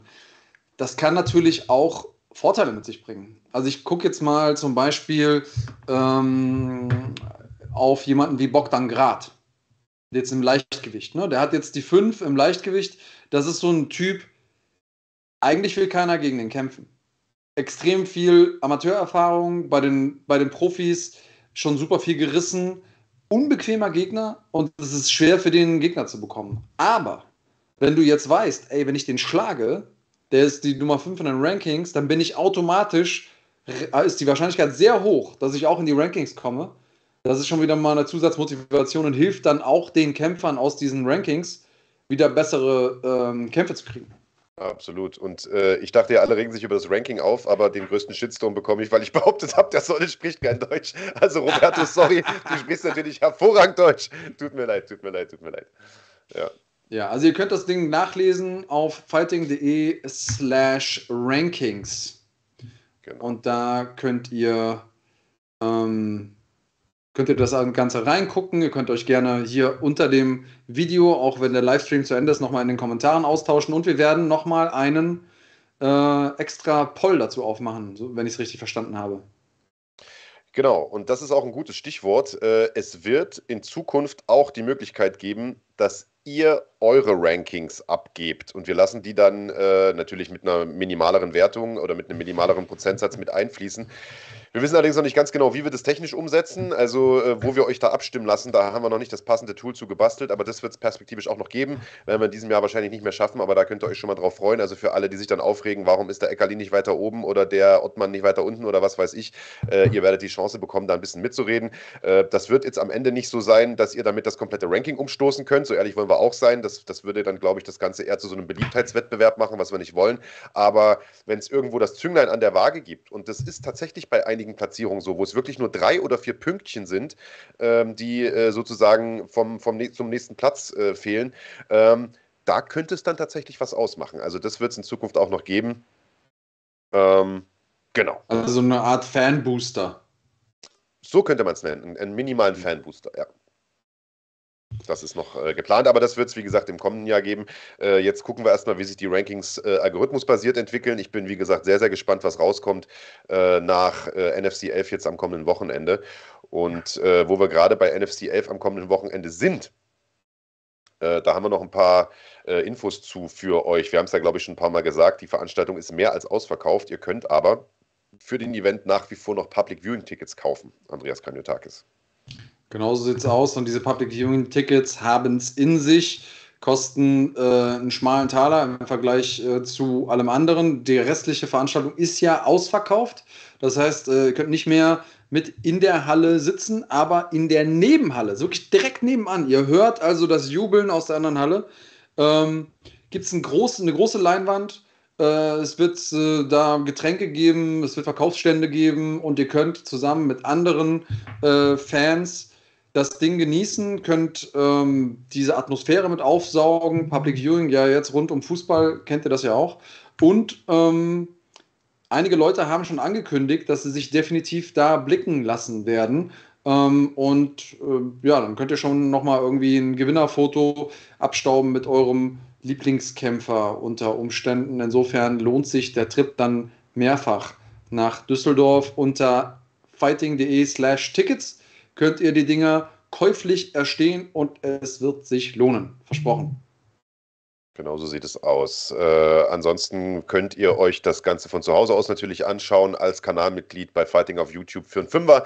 Also als Basic-Mitglied äh, seht ihr das Ganze live. Äh, die Veranstaltung wird dieses Mal übrigens nicht auf Sport 1 laufen. Das ist vielleicht auch nochmal eine wichtige Information, die man mit auf den Weg geben soll. Bisher hatten wir ja die drei Hauptkämpfe immer äh, im Free TV. Das wird äh, dieses Mal ausnahmsweise nicht so sein. Schuld äh, daran, in Anführungsstrichen Schuld, ist die Dart-WM tatsächlich, die gerade läuft und die aufgrund des WM-Spiels um Platz 3 äh, auch noch in, also in England eine Stunde nach hinten verschoben wurde. Das heißt, die geht irgendwie bis nachts 1, 2 Uhr. Äh, und dann erst sozusagen die Kämpfe zu bringen, macht für uns keinen Sinn. Das heißt, dieses Mal kein Sport 1-Slot. Wenn ihr also die Fights sehen wollt, holt euch die Basic-Mitgliedschaft äh, bei Fighting auf YouTube. Oder, Oder. das ist neu, hm. wenn ihr keinen Bock habt auf ein Abo, äh, könnt ihr euch auf fighting.de einen Pay-Per-View holen. Der kostet auch einen Fünfer, äh, aber ihr habt kein Abo. Also ihr seht dann nur diesen einen Event damit. Was, wenn wir ehrlich sind, rein logisch betrachtet keinen Sinn macht, weil ihr ja auch das Abo nach einem Monat wieder beenden könnt und habt alle anderen Vorzüge, wie zum Beispiel bei What's in the Bag mitspielen, Glory-Events gucken und so weiter und so fort. Aber für die Leute, die sagen, um Gottes Willen, ich will auf gar keinen Fall in ein Abo rein, weil das muss ich irgendwann wieder kündigen, dann könnt ihr auch das Pay-Per-View machen. Die Möglichkeit habt ihr, ähm, das Ganze zu machen unter fighting.de slash ppv. Also das steht für Pay-Per-View. Dann bekommt ihr das für einen schlappen Fünfer. Also ein Döner oder einmal NFC 11 gucken und dann seid ihr am Start. Genau so ist es. Also ihr habt jetzt für kommendes Wochenende genau drei verschiedene Möglichkeiten. Entweder ihr gehört zu den Glücklichen, die schon ein Ticket haben für Düsseldorf, dann seid ihr natürlich in der Halle und guckt euch das Ganze direkt äh, am Cage an. Wenn ihr nicht zu diesen Glücklichen gehört, dann holt ihr euch am besten ein Ticket für die Contenders am Freitag. Da gibt es nämlich noch ein paar und das wird auch eine richtig stabile Card. Also die Paarung, die Max Merten da zusammengestellt hat, sind der Hammer. Äh, wir wissen ja aus der Vergangenheit, die äh, Contenders stehen den Profis in nichts nach. Und äh, schaut euch am Samstag einfach äh, das Public Viewing dann im Raum daneben an äh, und könnt danach noch ein Selfie machen mit den Kämpfern. Oder, und das ist Option 3, ihr schaut euch das Ganze im Pay-Per-View auf fighting.de an oder als Basic-Mitglied bei Fighting auf YouTube. Eine andere Option, die gibt es nicht, oder Andreas Kanyotakis? Nicht, dass ich wüsste. Jo. Dann würde ich sagen, äh, spielen wir jetzt ein kleines bisschen Werbung ein. Falls ihr noch ein Weihnachtsgeschenk sucht, haben wir nämlich einen kleinen Tipp für euch. Und danach begrüßen wir unseren ersten Gast für heute. Das richtige Weihnachtsgeschenk für den Liebsten zu finden, ist echt nicht leicht. Ihr kennt das. Ich glaube, letztes Jahr habe ich ziemlich verkackt. Da muss es doch irgendwas Cooles geben das ist nichts für ihn. Oh Gott. Ja, super, aber nicht für den. Moment. Das ist doch genau das Richtige.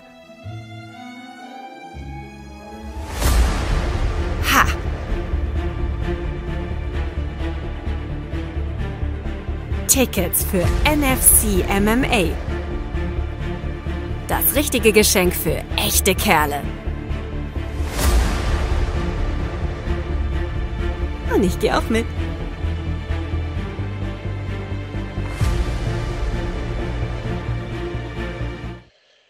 So, da sind wir wieder zurück. Also falls ihr noch ein Weihnachtsgeschenk sucht, die NFC Tour 2023, die äh, gibt es schon komplett bei Eventim. Also ihr könnt für jeden Event Tickets holen, insbesondere der Februar in Bonn und der März in Dortmund laufen schon gut, was die Ticketverkäufer angeht. Und weil wir gerade über die Rankings gesprochen haben, will ich natürlich noch eine Sache nachschieben, weil die Frage hier im Chat äh, die ganze Zeit äh, kursiert, wo ist eigentlich der Hans Dampf heute? Hans Dampf hat heute privat zu tun, was das ist, äh, oder so halb semi-privat. Was das ist, das würde er euch vielleicht noch selber mitteilen. Aber dem gebührt ein ganz, ganz großer Dank, denn äh, der ist massiv an der Erstellung dieser Rankings beteiligt gewesen. Der ist nämlich ein absoluter IT-Freak und äh, hat äh, diesen Algorithmus programmiert. Also ohne Hans Dampf gäbe es diese Rankings heute nicht. Und eine Sache, die euch wahrscheinlich auch aufgefallen ist, wenn ihr in die Federgewichtsrankings schaut, ist ein großer Name aus der deutschen Szene. Der ist dort nicht vertreten und zwar Saba Bolagi. Der, das Ganze hat einen Grund. Äh, der hat sich ja diese Woche geäußert mit, oder vergangene Woche mit einem vielsagenden Post oder einem nebulösen Post. Ich weiß gar nicht, wie wir es äh, formulieren wollen. Und deswegen haben wir gedacht, laden wir den guten Mann doch einfach mal in die Sendung ein und reden Tacheles. Deswegen ist er hier ohne weitere Umschweife. Der großartige Saba Bolagi, sei gegrüßt. Schönen guten Abend. Hi. Hi. Ja, erzähl mal, was hat es auf sich mit dem Post? Oder? Ähm, ja, äh, das MMA Spirit hat es ja eigentlich ähm, ja, mir vorgetan, beziehungsweise hat es ja ins Rollen gebracht und hat ja den eigentlichen Post gebracht. Ähm, ich habe meine Trainertätigkeit beim MMA Spirit beiseite gelegt. Und ja, dementsprechend habe ich dann halt den Post mit dem Coach-Shirt und so weiter da mal rausgehauen.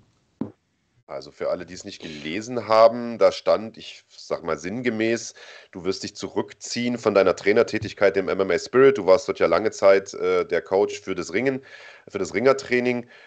Und der Grund dafür war die Verletzung, die du hattest nach dem Motorradunfall, über die wir ja das letzte Mal schon äh, gemeinsam gesprochen haben. Als ich den Post gelesen habe, klang das für mich aber wie ein komplettes Karriereende erstmal. Kann, mhm. kann man da Entwarnung geben? Ähm, ja, also ein offizielles Karriereende ist es nicht. Ähm, auch aufgrund der Verletzung vor allem nicht, da ähm, ja der Verletzung bzw. Des, des gesundheitlichen Comebacks eigentlich nichts im Wege steht. Also von den Ärzten ist, sind alle Türen offen gelassen, also alle Möglichkeiten. Es liegt eigentlich nur daran, wie gut der Fuß verheilt, wie gut die Verletzungen verheilen. Und genau, der Rest liegt dann an Umständen, an Wollen, Können und so weiter. Ähm, wie sehr ist denn das Wollen da? Also ich, dass du jemand bist, der für seine Arbeitsmoral im Gym auf der Matte bekannt ist, das steht außer Frage, aber ich, man sieht es ja nur von außen. Ne? Mhm. Und ich bin ähm, ja selber auch schon in deinen Schuhen gewesen, also Spielertrainer quasi, sowohl im, als Trainer unterwegs und gleichzeitig aber auch Kämpfer. Und ich weiß, wie viel Energie mir das damals geraubt hat ich hatte dann irgendwann das Gefühl, ich kann entweder ein sehr, sehr guter Trainer sein oder ich kann ein guter Kämpfer werden, aber beides gleichzeitig genau. klappt nicht. Marc würde jetzt sagen, ich war keins von beiden zu irgendeiner Zeit, aber ähm, ich kann mir schon vorstellen, dass auch mit den Rückschlägen, die du da jetzt hattest, ähm, also sowohl mal die ein oder andere Judges Decision als auch ähm, jetzt Verletzungen und so weiter und so fort, dass das vielleicht auch ein bisschen was mit diesem inneren Feuer macht. Also ich, ich frage mal so ganz unverblümt, wie sehr will Saba Bolagi eigentlich noch diesen Grind, diesen Weg beschreiten, der einen zur Spitze trägt und der ja doch sehr, sehr steinig ist und mit Entbehrungen verbunden? Oder hast du irgendwann auch einfach mal den Kaffee offen und sagst so, ich will jetzt gerne auch mal irgendwie Pizza essen am Freitagabend und äh, auf eine Party gehen, ohne mir Gedanken zu ma machen zu müssen, was ist morgen früh in meinem Training und wenn ich mal 20% weniger bringe im Training, ist auch nicht schlimm. Also, mal abgesehen davon esse ich jeden Abend Pizza. Und, ah, du wirklicher. und äh, also nee, wirklich, Pizza ist mein Grundnahrungsmittel, oft auch als Frühstück. Ähm, Studenten-Lifestyle. Nee, ähm, ja, du sagst es. Also es ist ja so, dass ich, wer kennt es nicht, also ich kriege ja, also viele haben mich schon verglichen mit Dominic Cruz und sowas. Also ich bin seit sechs Jahren, eigentlich seit 2016, ja, verletzungsgeplagt, durchgängig. Also jedes Mal wieder ein Rückschlag hier, Rückschlag da und jedes Mal immer wieder zurück. Das hat aber ja, eigentlich die ganze, meine ganze Karriere, also seit ich äh, wirklich so auch im Ring damals an der internationalen Spitze angedockt habe, eigentlich den Grund, ich liebe einfach das, was ich mache und ich liebe diesen, den Sport, also die, die Bewegung. Ähm, das spiegelt sich einfach darin wieder, dass ich, egal wie gerade meine Position ist, ob ich jetzt in der Offseason bin, ob ich mittendrin in der Vorbereitung bin, in der Verletzung und so weiter. Man sieht mich immer auf der Matte, man sieht mich immer im Gym. Das ist so, das ist mein Lifestyle, das liebe ich und lebe ich. Und zum Wollen da genau angeknüpft ist, ich habe den Trainerjob jetzt beiseite gelegt, wie du es schon gesagt hast, was auch mein Vater gesagt hat, immer schon, deswegen war der auch, was das Trainerdasein generell immer skeptisch, man kann kein guter oder stetiger Trainer sein und gleichzeitig ein Athlet. Das eine, das so, so dieses auf zwei Hochzeiten tanzen. Trainer sein braucht Zeit und Energie, die dir dann natürlich im Athletenleben fehlt. Ähm, jetzt umso mehr, dadurch, dass ich halt jetzt eine langwierige Verletzung habe, ich bin noch mitten in der Reha, ähm, brauche ich Energie und Zeit für mich. Und in diesem Prozess jetzt hoffe ich oder werde ich sehen, ähm, ja, wie viel Lust, wie viel Energie, wie viel Spaß ich an der ganzen Sache habe. Wenn ich in sechs Monaten dastehe, bin topfit und hau mich hier mit den Jungs im Gym noch und bin im Training und hab Bock, ja, dann gehe ich vorne an, äh, an die Tür vom Nils und sage so, ey, mach mir einen Kampf klar, ich habe wieder Bock, so, ich bin wieder im Rennen. Aber das kann ich jetzt nicht sagen. Also allein dieses Jahr, das hat mich so viel Energie gekostet. Die Vorbereitung auf die PFL. Da erstmal dieses Hochgefühl, daran teilnehmen zu dürfen, zu können.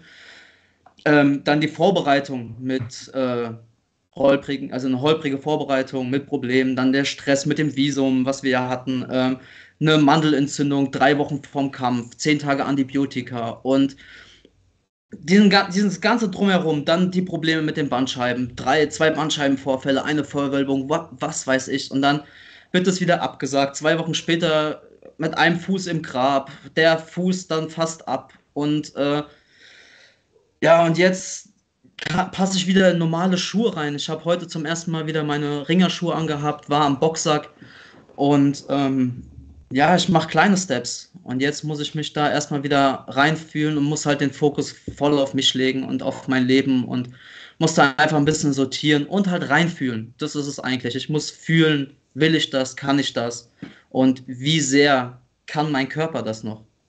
Das ist eigentlich hier so der höchste Faktor. Okay, also da sind jetzt so viele Informationen drin gewesen, äh, die, die wollen wir jetzt erstmal einsortieren. Also zunächst mal die gute Nachricht ist, dieser Post, bei dem vielen, glaube ich, erstmal so ein bisschen das Herz stehen geblieben ist, bedeutet nicht, das war's mit Saba, wir sehen dich nie wieder, sondern äh, du bleibst dem Sport schon treu. Im Gegenteil, du nimmst dich als Trainer ein bisschen raus, um Abstand zu gewinnen und die Liebe zum Sport vielleicht auch ein bisschen wiederzufinden, sage ich jetzt einfach mal, weil ich, das kann, glaube ich, jeder nachvollziehen, wenn man ein Jahr mit so vielen Rückschlägen hinter sich hat, in dem dieser Sport, den man eigentlich liebt, einem so viel Tiefschläge verpasst hat, dann braucht man vielleicht auch einfach mal eine kurze Pause. Ich glaube, das kann, das kann jeder nachvollziehen. Und du bist aber überhaupt nicht abgeneigt, irgendwann vielleicht nochmal sogar ins aktive Geschehen einzugreifen, aber nimmst dir jetzt eine Auszeit für private Sachen. Was genau macht ein Saba Bolagi dann? Ich habe immer gedacht, du hast gar keine Hobbys außer Kämpfen. ich lebe, schlafe im Gym. Ja. Ähm, nee, aktuell ist es ja gut. Man denkt immer so, okay, man ist verletzt und dann hat man ja den ganzen Tag frei. Also ich bin auch, ich war ja sogar direkt, als ich im Krankenhaus rausgekommen bin, bin ich, glaube ich, mit den Krücken direkt vom Krankenhaus ins Gym und äh, habe mit meiner Reha begonnen und äh, mit Oberkörpertraining und so weiter. Also ich mache da mein Zeug, ich mache meine Reha, ich ähm, bin Wochenends zum Beispiel kommentiere ich ja äh, den Online-Stream unserer Bundesligamannschaft des Klanos Times und habe jetzt das Wintersemester wieder mein Studium aufgenommen, wo ich jetzt ein, äh, mein Masterstudium, da hänge ich ja immer noch im gefühlt 38. Semester. Ähm, gut, ist mein Master, ne? Also da ist es, ist es noch okay. Ähm, ja, ich bin eigentlich mit Reha beschäftigt und ja, guck, was es noch so gibt. Also ich habe jetzt, muss meine Trainerfortbildung machen, mache demnächst ein paar. Guck mal, ich gucke mir hier und links ein bisschen, was es so gibt und ja, orientiere mich da erstmal komplett, hauptsächlich auf meinen Körper, ja. Ich muss sagen, ähm, als Kämpfer, und das haben vielleicht viele Leute gar nicht so richtig auf dem Schirm, muss man ja letztlich Egoist sein. Also ja. Marc hat das eben so ein bisschen skizziert, weil er sich gestern noch mit Rakic unterhalten hat wie viel man eigentlich hinten anstellen muss. Und ich habe das eben so mit Party und Pizza und so ein bisschen beschrieben, aber es sind ja viele andere Dinge. Ja? Alle die Dinge, die man nicht macht, alle die ähm, Wege, die man nicht beschreitet, alle die ähm, Einladungen, die man nicht annimmt. Ähm, und ich kann mir schon vorstellen, dass natürlich dann irgendwann die Frage nach dem Warum so ein bisschen nebulöser wird oder die Antwort auf diese Frage. Ähm, so oder so bin ich froh, dass du jetzt so ein bisschen Fokus für dich zurückgeholt hast. Ich an deiner Antwort habe ich so ein bisschen so einen Teil ja und einen Teil nein rausgehört, aber es hörte sich schon besser an als der Post. Sagen wir mal so. Also ich habe schon die Hoffnung, dass dann, wenn, wenn alles wieder sich normalisiert, du wieder normal trainieren kannst, dass du dann noch sagst, okay, jetzt habe ich auch wieder Bock und du an diese Tür bei Nils vorne klopfst und sagst, hey, jetzt, äh, jetzt schreib mich mal wieder ein, so äh, nach dem Motto. Ähm, wie wäre denn die perfekte Timeline für dich? Was wäre denn so in, der, in deiner Wunschvorstellung in einer perfekten Welt? Ähm, also, ich sag mal, im Jahr 2023, ab dem 1.1. läuft alles anders. Alles läuft so, wie Sabah Bolagi sich wünscht. Ähm, wie wäre so dein Wunschjahr 2023? Ähm 2023. Äh, also ich hoffe ja, dass ich, ähm, ich sag mal im März, das wäre eigentlich so mein Traum, dass ich da wieder so komplett in den Wettkampf, ins Wettkampftraining einsteigen kann. Dass ich dann halt wirklich auch wieder an den Mann kann, dass ich mich wieder frei bewegen kann, wieder ein bisschen leichter auf den Füßen unterwegs bin. Ähm, dann habe ich so bis, ja, dann wird das Wetter schön, dann wird man aktiver. Dann bin ich im Juni, Juli körperlich topfit, mental bin ich am Start. Ähm, ja, ich bin noch nicht abgeneigt, hier und da mal eventuell mal auf Grappling-Turniere zum Beispiel zu fahren. Ähm, habe immer noch einen Wink natürlich oder einen Blick zum Ringen. Bundesliga ist angepeilt, safe nächstes Jahr im September, dass ich da wieder auf die Matte gehe. Das ist natürlich so meine Leidenschaft. Ne? Und ähm, das wird, wird auf, wird, da sehe ich den größte, also die größte Wahrscheinlichkeit, wieder im Wettkampfgeschehen einzusteigen. Ähm, und denke, dass ich dann im Juli, August hoffe, auch wieder die Käfigtür hinter mir zugehen, zu hören. Das klingt doch sehr, sehr gut. Also ich habe, ich sage es ganz ehrlich, ein bisschen Schiss gehabt vor diesem Interviewtermin heute, weil äh, das letzte, was wir hatten, war ja, wie gesagt, kurz nach deinem Unfall und da saßt du, logischerweise warst du da natürlich mental in einem total tiefen Loch drin. Und äh, dann gab es jetzt, wie gesagt, diesen Post und ich dachte mir, ne Scheiße, ey, was, was wird das heute für ein Gespräch? Das wird mit Sicherheit nicht einfach. Aber ich bin froh, einen Saba Bolagi zu sehen, der aus dem Weg raus ist aus diesem Loch, muss ich mal ganz ehrlich sagen. Und ich glaube, der Schritt, den du da, äh, für den du dich jetzt entschieden hast, ist absolut der richtige. Äh, ein bisschen Abstand, ein bisschen Energie tanken, natürlich körperlich sowieso, aber vor allen Dingen auch mental und dann einfach mit neuer Motivation angreifen im nächsten Jahr. Ähm, ich wünsche dir alles, alles Gute dabei weiterhin und hoffe, wir sprechen uns dann im nächsten Jahr wieder, wenn das Wetter schöner ist, wie du gesagt hast. Ja, hoffe ich auch. Danke, danke euch. Ja, dann vielen Dank. Die letzten Worte gehören wie immer dem Gast, das weißt du ja. Ach, gibt gar nicht viel zu sagen. Äh, ich wünsche euch allen Ruhe, besinnliche Tage jetzt noch im Jahresabschluss. Viel passiert ja nicht mehr, außer nächstes Wochenende bei NFC. Da wünsche ich euch allen viel Spaß, allen Käfer viel Erfolg. Ja, frohes Weihnachtsfest, frohe Feiertage, einen guten Rutsch und mit neuer Energie im neuen Jahr dann. Hau rein. Ciao, ciao. Bis dahin. Hau rein. Der großartige Sava Bolagi, der gezeigt hat, dass es, äh, wenn man als Spitzensportler, und das ist er ja nun seit vielen, vielen Jahren, äh, so viel opfert für den Sport, du hast es ja gerade im Prinzip genau auf den Punkt getroffen, Andreas, äh, wenn man so viel opfert, so viel absagt, so viel immer wieder rein, rein buttert, rein investiert und am Ende dann aber immer mal wieder auf den Deckel bekommt, weil man einfach so ein, es ist ja nicht nur dieses Jahr gewesen, du hast es gehört, die letzten sechs Jahre, immer wieder Verletzung, Schulter, dies, das. Dann braucht man vielleicht auch mal eine kurze Pause um mit neuer Motivation neu anzugreifen. Also ähm, ich muss sagen, das hat mir gut gefallen, was er da gerade erzählt hat. Ja, und sind wir mal ehrlich, man braucht auch diesen Moment, wo sich vielleicht außenrum einfach der Staub ein bisschen gelegt hat, wo man sagt, okay, jetzt könnte ich wieder, aber will ich überhaupt noch? Ja. Denn das ist, also man spielt nicht MMA, das ist, was die Leute ja vielleicht manchmal ein bisschen ähm, falsch verstehen von außen. Ja, meine Familie hat auch immer gesagt, so, hey, wann ist denn dein nächstes Spiel? So, die Familie in Griechenland. Ich sage, hey, nein, nein, wir spielen nicht. Wenn, wenn, wenn man das nur halbherzig macht, das rächt sich hinten raus. Und ähm, nicht, dass ich das Saba unterstelle, aber man braucht für sich selber schon ein klares Warum. Und da, das muss eigentlich so kommen. Warum will ich das? Und muss eigentlich so mm, sein. Und ähm, ja, ich hoffe, dass er sein Warum neu entdecken kann. Und da hat er, glaube ich, einen guten Schritt gemacht äh, mit der natürlich ein Verlust für, für das äh, Spirit, dass sie da einen Ringertrainer verloren haben wie Saba. Das wird schwer in die Fußstapfen zu treten. Aber für ihn natürlich und für seine eigene Karriere und für sein eigenes Vorankommen als Athlet macht es, glaube ich, schon Sinn. Ja. Ja, das kann man, glaube ich, nicht anders sagen. Dann kommen wir von Saba Bolagi hat es ja gerade gesagt, einen großen Event gibt es noch vor C11 am kommenden Wochenende. Lass uns doch darüber sprechen, denn da gibt es eine Reihe ganz hervorragender Kämpfe auf dieser Karte, die in den letzten Wochen äh, ein bisschen zu wenig Scheinwerferlicht abbekommen haben, wenn man ehrlich ist. Weil wir haben über die ganzen äh, Fights an der Spitze der Card gesprochen, über Islam natürlich, über Florim, über den Trailer, den wir veröffentlicht haben, etc. pp. Aber diese Card ist top to bottom, also von oben bis unten vollgepackt mit einem Banger nach dem anderen.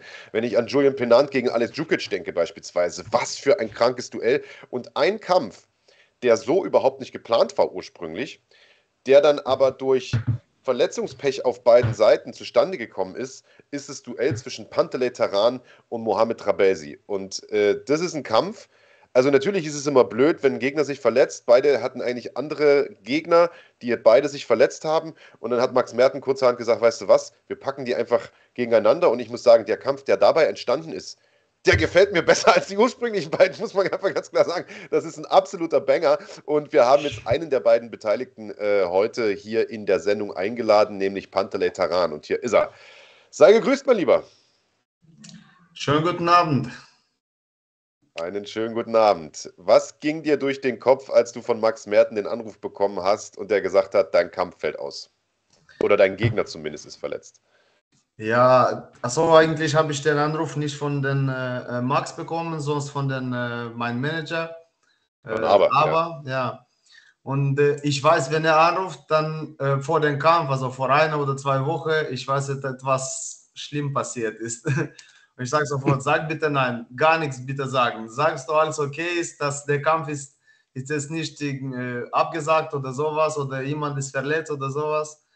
Und der sagt, ja, leider ist so. Der Gegner hat abgesagt, der ist verletzt, Schulterverletzung. Also ich wünsche ihm gute Besserung. Äh, und habe ich gesagt, okay, dann fangen wir an. Dann schickst du mir alles, was du hast. Ich muss unbedingt kämpfen, weil ich habe mich gut vorbereitet und ich warte den Kampf seit, seit April. Wann, wann bin ich von den Cage rausgegangen? Ich warte den nächsten Kampf schon. Und ja, wir haben, ich habe verschiedene äh, Gegner bekommen. Da irgendwelche passt nicht ein Gewicht zu machen oder irgendwas anderes und so weiter, so weit. Und am Ende, das, was, was ihr gesagt habt, äh, ist, äh, also der Gegner von den Trabelsi, Trabelsi Mohamed Trabelsi, ist auch äh, äh, verletzt und der hat gesagt, gibt es so, so eine Möglichkeit? Ich habe gesagt, sofort ja, kein Problem, machen wir. Es war nur problematisch mit dem Gewicht 66 zu machen, aber trotzdem, ich wollte sowieso mir auch äh, in dem neuen Gewicht zu, zu probieren, vielleicht nächste Kampf schon. Und ja, habe ich jetzt Chance bekommen das Gewicht zu machen, dann läuft alles okay. Ich freue mich sehr.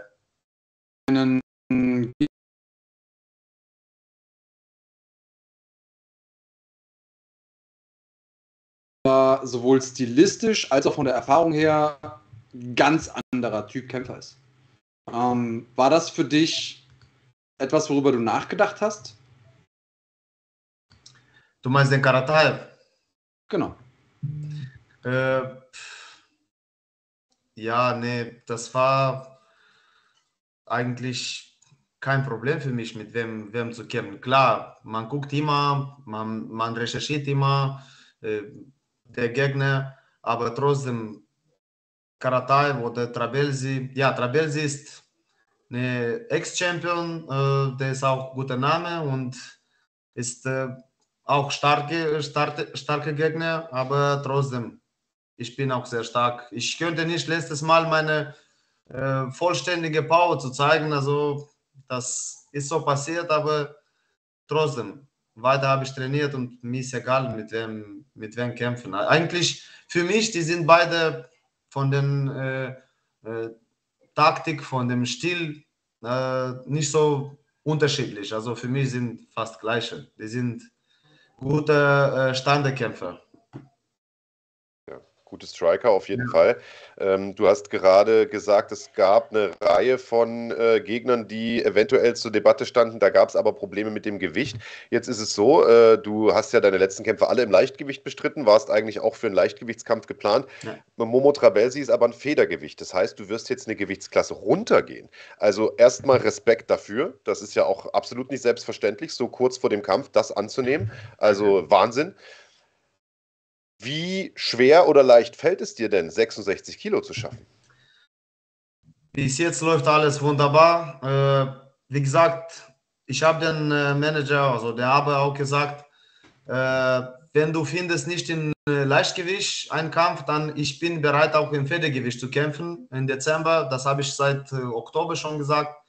Ich habe noch seit äh, September meine Vorbereitung äh, angefangen, weil ich wollte unbedingt in, in diesem Card im Dezember bei NFC kämpfen. Und ich habe eigentlich sehr gute Diät angefangen, alles richtig aufpassen auf Essen und mein Gewicht jetzt ist, also für den Pferdegewicht ist auch kein Problem. Ja gut, das wird erst Mal für mich, aber mein letztes Mal äh, für den Leichtgewicht war sehr locker und dann habe ich gedacht, ich kann ganz locker auch für Gewicht machen. Und ich denke, das ist auch mein Gewicht. Sowieso für die Zukunft, der war, es war geplant mit dem, mit dem Trainer zusammen, mit dem Manager zusammen, dass wir in Pferdegewicht zu kämpfen. aber ich habe mich noch nicht entschieden und so weiter. Aber jetzt haben wir so gute Chance bekommen, dann habe ich gesagt sofort, ja, kein Problem, machen wir den Gewicht und dann kämpfen wir.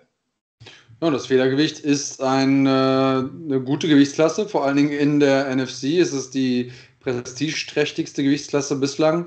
Ähm, Trabelsi hat vier bis fünfmal mehr Kämpfe als ein anderer Gegner. Und äh, du könntest dich natürlich mit einem Sieg hier relativ schnell auch in ein interessantes Gespräch ähm, bringen, wenn du eben schon so gesagt hast, hey, der ist eher ein guter Striker. Siehst du denn deine größten Stärken auch tatsächlich dann im Ringen oder deine größten, besten Möglichkeiten, ihn zu besiegen? Äh, wie gesagt, nochmal, ich habe letztes Mal nicht geschafft, alles zu zeigen, aber mein Striking ist äh, viel besser geworden und äh, ich bin mir bereit, mit dem äh, Trabelsi auch im, im Striking zu kämpfen und auch im Ringen. Klar, meine Stärke sind alles im Ringen, aber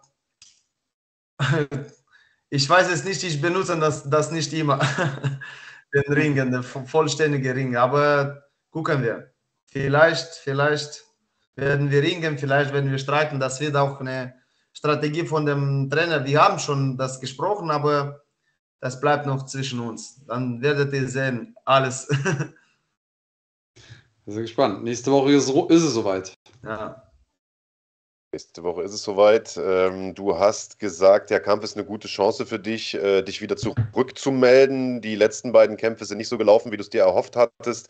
Ähm, Im Series-Finale gestanden gegen Christian Mach, Riesenkampf. Äh, am Ende das Ding abgegeben nach Punkten. Ich weiß, dass du mit dem Punkturteil nicht so zufrieden warst, aber am Ende steht unterm Strich eine Niederlage in der Bilanz. Äh, dann gegen Max Heine vorzeitig verloren. Wie viel oder wie schwer war es für dich, dich wieder zu motivieren, nochmal anzugreifen? Oder war von Anfang an klar, äh, du willst zurück und willst wieder zurück in die, in die Siegerstraße? Äh, sofort nach dem Kampf habe ich an, an meinen Manager gesagt, bitte findest du nächsten Monat nächsten Kampf. Ich also meine Motivation ist gar nichts runtergeladen oder irgendwie verloren oder sowas. Ich habe sofort gesagt, ich will jetzt nächsten Kampf haben egal wann, ein Monat, eine Woche, weil am zweiten Tag, ja gut, das war auch eine fast eine Knockout, also Knockdown sozusagen, aber am zweiten Tag, ich bin in Training gegangen, ich fühlte mich sehr gut eigentlich und ich habe gesagt, ich bin sofort äh, fertig, also bereit für den nächsten Kampf zu kämpfen, ja. Und ja, dann haben wir entschieden, ein bisschen Pause zu nehmen, dann vielleicht noch alles Fälle gucken, zu bearbeiten und dann äh, Vielleicht im August sollten wir auch äh, kämpfen bei dem NFC 16, äh, aber haben wir nicht geschafft. Äh, haben wir keinen Gegner bekommen und dann habe ich gesagt, okay, Dezember unbedingt bei NFC will ich kämpfen, weil ja, mir gefällt der NFC und trotzdem da passiert, wie mit dem Christian Mach ist passiert, aber ja, das ist Sport und dann passiert alles alles kann passieren. Genauso mit, mit mir oder mit, mit dem Christian, mit, mit dem anderen. Aber trotzdem, ich werde weitergehen und ich bin sehr voll motiviert, auf meine Ziele zu erreichen und kann mir niemand stoppen.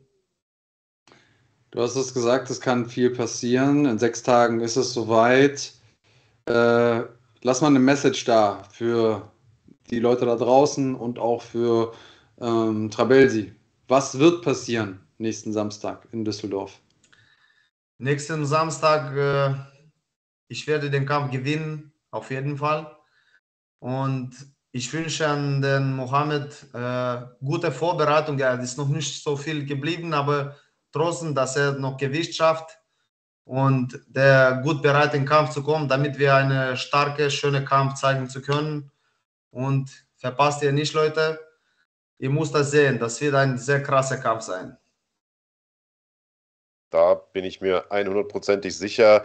Pantelei Taran gegen Mohamed Rabesi. Das Ganze nächsten Samstag am 17. Dezember im Maritim Hotel in Düsseldorf bei NFC 11. Veranstaltung ist ausverkauft.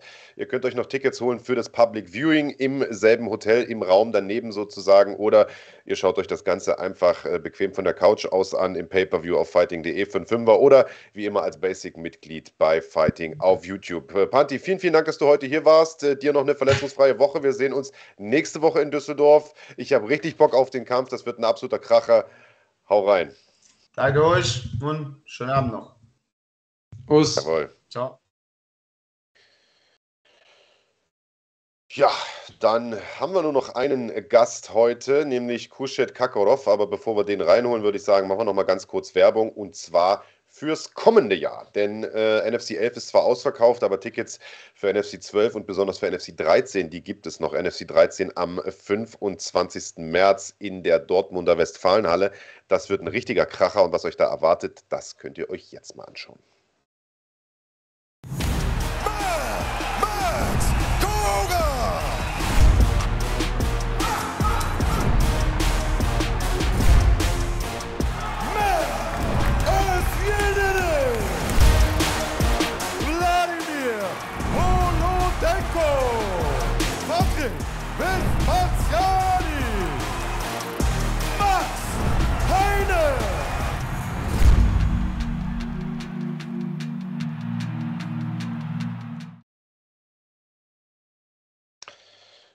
Da sind wir wieder und holen, weil es schon ganz schön spät ist, auch ohne große Umschweife Kurschet Kakorov hier rein in die Sendung, denn äh, der ist im Februar in Aktion bei NFC.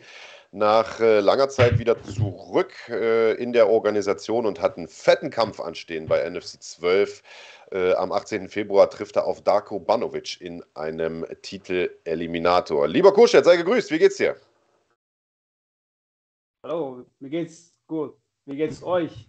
Auch gut. Hallo zusammen.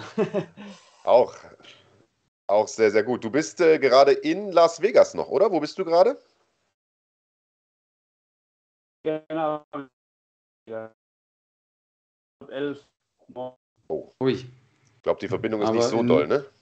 Bei euch ist Nee, in Vegas ist gerade schlechtes Internet offensichtlich. Hm. Schade. Na, wir versuchen mal noch eine Frage zu stellen. Kurstedt, Kampf angekündigt für Februar gegen Darko Banovic. Äh, was für ein Kampf wird das? Was äh, erwartest du?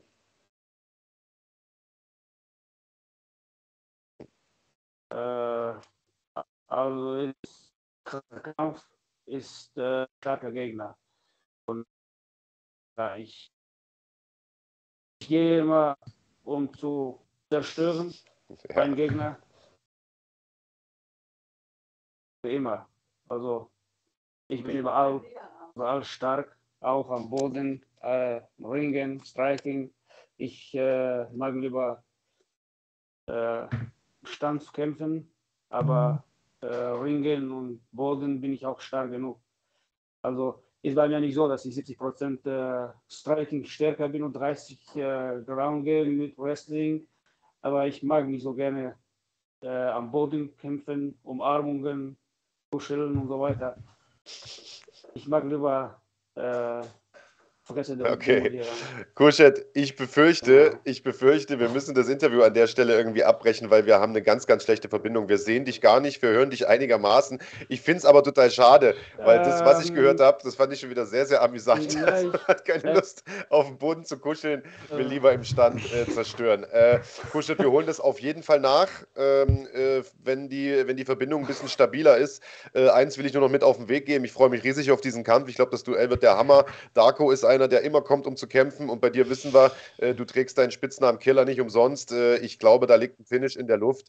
Äh, das Ganze gibt es am 18. Februar bei NFC 12 im Maritim Hotel in Bonn. Kurschet äh, Kakorov, äh, liebe Kampfsportfreunde. Okay, danke schön. Danke dir, wir sehen uns. Und gute Besserung an deine Frau, ne? Die ist ja, glaube ich, erkältet oder sowas. Ja, Dankeschön. ciao, ciao. Ja, Ciao, ciao. Weiter. Ja, schade. Ich Ja, glaube, das wäre, das wär, glaube ich, noch lustig geworden, Andreas Graniotakis. Ja, das, was wir gehört haben, war ja schon relativ erheiternd. Ja. Äh, mit, der, mit der trockenen Art äh, von Kurschet, der, glaube ich, das ein bisschen ernster meint, als wir uns das vorstellen können. Auf jeden Fall. Ähm, Auf jeden und äh, wie du gesagt hast, ich glaube, das ist so ein Sleeper-Fight. Das haben, ähm, das haben die Leute nicht auf dem Schirm. Ja, die Frage kommt ja auch von Luca Weber. Könnt ihr über den Gegner sprechen? Kenne ihn nämlich nicht. Äh, Darko Banovic ist äh, aus Österreich, trainiert da äh, im Prinzip im selben Gym, in dem auch Alexander Rakic beispielsweise äh, immer wieder trainiert. Äh, die haben jetzt gerade ein sehr, sehr neues Gym auch aufgemacht. Ich glaube, das heißt Hero, wenn ich, äh, wenn ich mich nicht irre, also H-I-R-O ähm, in Wien, wo eigentlich die besten Leute Österreichs trainieren. Und Darko ist dort nicht nur einer der Trainer, sondern auch einer der Kämpfer, hat zuletzt um Titel gekämpft gegen Fabot Iranejad bei Super League, hier bei uns auf dem Kanal. Also könnt ihr äh, euch mal anschauen. Das war die letzte Super League-Veranstaltung oder die vorletzte? Ich bin mir gar nicht mehr so sicher. Auf, ich glaube, es war die letzte. Äh, also gern nachholen, äh, dann könnt ihr euch anschauen, wer, wer Darko Banovic ist. Super League 3 höre ich gerade. Äh, ist ein super sympathischer Typ und ein sehr, sehr starker Kämpfer. Äh, und das wird zwar keine leichte Aufgabe für ihn äh, gegen Koschet, das ist ganz klar. Mann mit internationaler Erfahrung.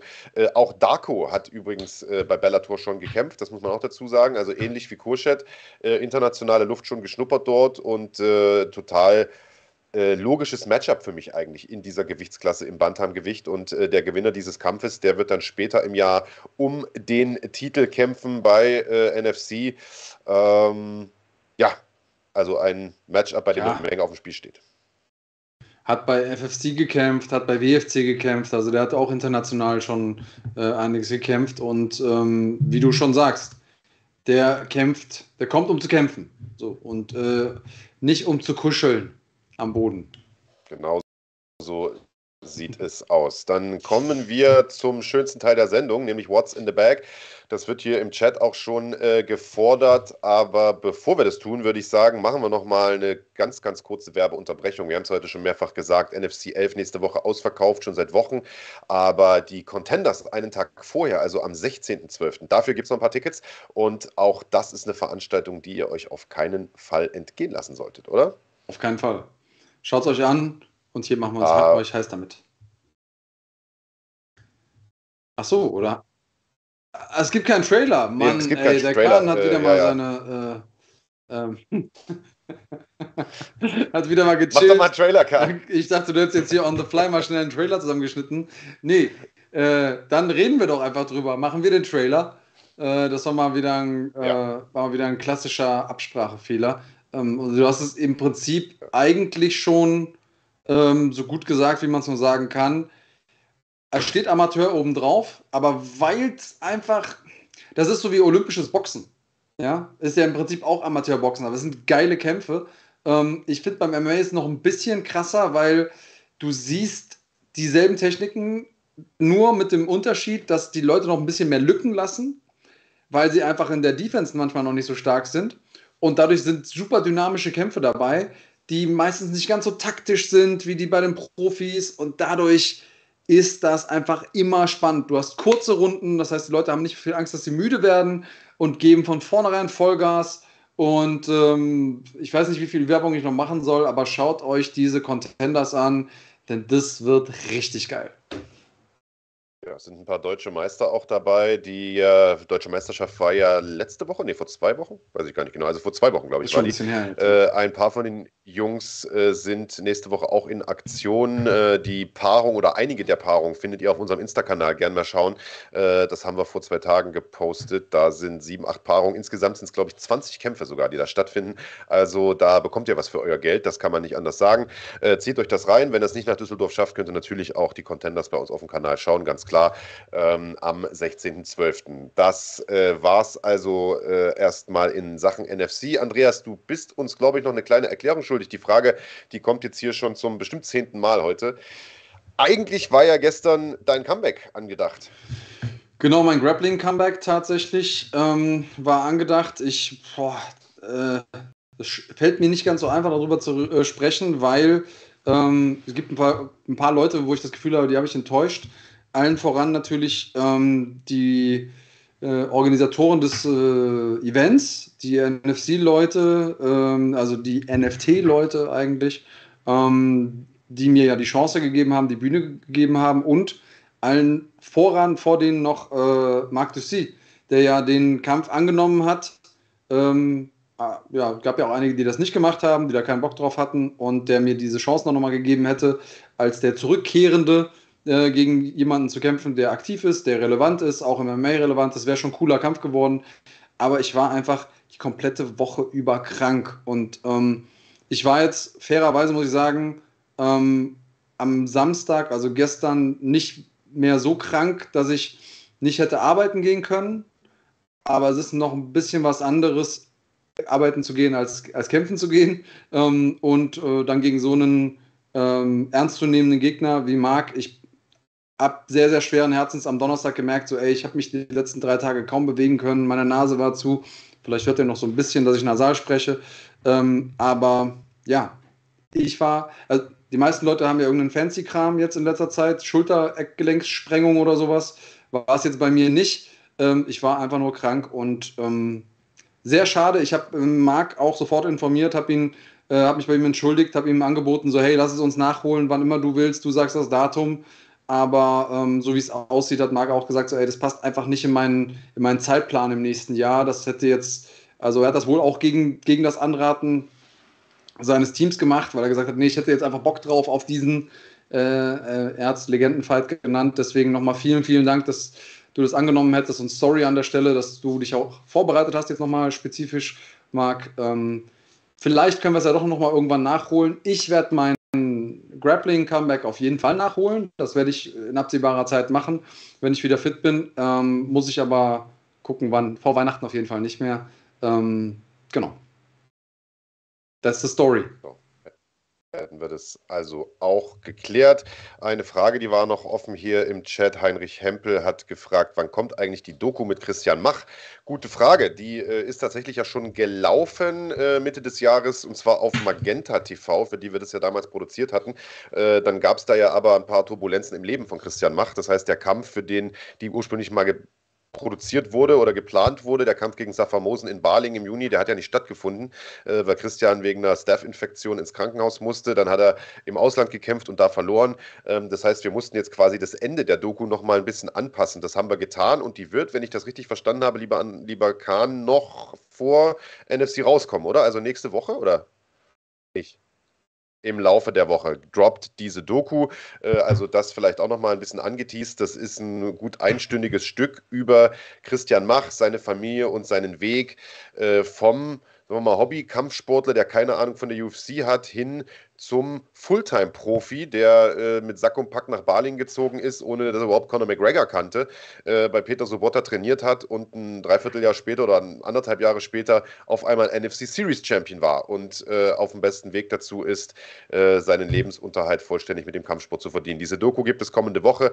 Dazu gibt es noch eine Hood-Story mit Maurice Adorf. Es gibt Stärken- und Schwächenanalysen zum Kampf Adorf gegen Anastasios Ratsioliadis. Es gibt eine Stärken-Schwächenanalyse zu Islam Dulatov Dorf gegen Florim Sendeli und vieles, vieles mehr. Also nächste Woche wird richtig, richtig voll bei uns auf dem Kanal. Da lohnt es sich jeden Tag mal vorbeizuschauen. Jetzt kommt aber erstmal der schönste Teil der Sendung. What's in the bag?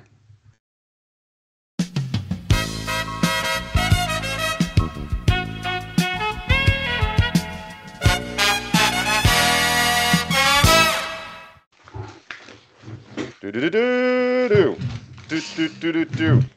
Ja, hoffentlich können wir uns irgendwann mal einen ordentlichen Trailer leisten, aber äh, das ändert ja nichts daran, dass das äh, der beste Teil dieser Show ist und wahrscheinlich der beste Teil des ganzen Internets. Ähm, und äh, ich erkläre nochmal ganz kurz die Regeln. Am besten drückt ihr jetzt auf Live, denn ich stelle gleich eine Frage. Wer von unseren Mitgliedern als erstes die richtige Antwort auf die Frage hier reinpostet in den Chat, der oder diejenige darf sich eine Tasche aussuchen. Ich habe hier drei Täschchen, blau, schwarz, rot. Und den Inhalt davon habt ihr gewonnen, nicht die Taschen an sich. Deswegen what's in the bag. Wichtig ist, ähm, nur weil es bei euch angezeigt wird, dass ihr als erster geantwortet habt, heißt noch lange nicht, dass es auch im Chat, der bei uns ankommt, äh, so ist, dass ihr die ersten seid. Da gibt es sowas, das nennt sich Latenz, hat mit eurer Internetverbindung zu tun. Wer eine schnellere Internetverbindung hat, der hat natürlich auch bessere Chancen. Wichtig ist auch, bei mehreren Runden kann nicht dasselbe Mitglied zweimal gewinnen. Habt ihr also in der ersten Runde abgeräumt, seid ihr für die nächsten beiden Runden für heute disqualifiziert. Ihr könnt noch mitspielen, aber ihr könnt eben nicht mehr gewinnen. damit nicht immer dieselben Leute gewinnen. Grüße gehen raus an Mad Max an der Stelle. Ähm, und pro Mitglied immer nur eine Antwort pro Frage. Also habt ihr erst eine falsche Antwort gegeben und schreibt dann noch die, die richtige hinterher, dann wird die nicht gewertet. Hatten wir tatsächlich letzte Woche, kann schon mal vorkommen. Und ja, ich habe es eben gesagt, ihr müsst Mitglied sein, also mindestens Supporter-Mitglied hier im Kanal. Ansonsten könnt ihr zwar mitspielen, aber eure Antworten zählen nicht. Wenn ihr übrigens die Taschen cool findet oder ein schickes Shirt von uns haben wollt oder ein Hoodie oder sowas, Weihnachten steht ja vor der Tür, gerne einmal unter fighting.de slash shop gucken. Habe ich was vergessen, lieber Marc? Nein. Let's go. Okay, normalerweise, ich warne schon mal vor, haben wir ja, ähm, machen wir im Plenum die Fragen. Heute habe ich die Fragen mir komplett alleine ausgedacht. Ich bin mal gespannt, ob das funktioniert. Äh, ich lege mal mit der ersten Frage los. Und zwar, bei welcher Veranstaltung wird der vakante UFC Halbschwergewichtstitel als nächstes ausgekämpft? Wie heißt die Veranstaltung? Bei der als nächstes der vakante UFC Halbschwergewichtstitel ausgekämpft wird. Zwischen Ah. Concierge. Concierge äh, 030 UFC 283 ist natürlich richtig. Und du kannst dich entscheiden zwischen der Bleib cremig Tasche, dem What's in the Bag Bag und der Fighting.de Tasche. Also blau, schwarz oder rot, Concierge. Let me know. sind wir mal hier spannend. Concierge, der hatte sich gefreut, dass Mad Max nicht dabei ist. Dann hat er auch eine Chance. Er ist auch wirklich immer einer der, äh, der schnellsten. So. Äh, hat sich den What's in the Backpack ausgesucht, den schwarzen. Und da haben wir quasi ein Weihnachtsspecial drin, weil Kartoffeln ah, nicht so gut wachsen um diese Jahreszeit. Habe ich dir ein paar leckere, wenn ich das, wenn ich das zeigen kann, hier, Nüsse sind da drin. Nüsse. Leckere Haselnüsse. Dachte, du hast gar keine. Doch, doch, Bruder. doch, doch. Die sind immer schön salzig. Ähm, und die schicke ich dir sehr, sehr gerne, äh, Concierge. Ich gratuliere äh, zu diesem tollen Gewinn. Wenn du die haben möchtest, solltest du sie haben wollen, äh, dann ähm, kannst du gerne einmal über unseren Instagram-Kanal deinen Klarnamen, deine Adresse und dann schicke ich die Dinger auf jeden Fall raus. So, jetzt sind wir aufgewärmt. Der Hauptpreis ist leider schon weg. Wir haben aber noch ein paar andere gute Dinger äh, in unseren beiden übrig gebliebenen Taschen. Und damit starte ich auch direkt rum in die zweite Runde mit der zweiten Frage. Und zwar brauche ich jetzt, ich suche einen Namen und dieser Name muss wie immer, wenn es um Namen geht, richtig geschrieben sein.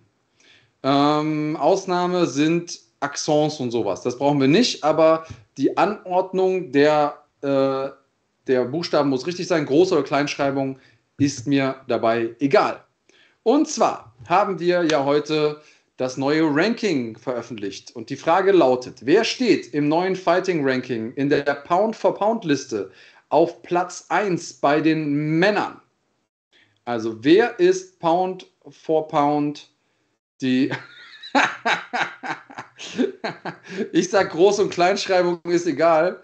Und Yannick Becker schreibt Roberto Soldic. Und zwar mit jeweils den ersten beiden Buchstaben groß.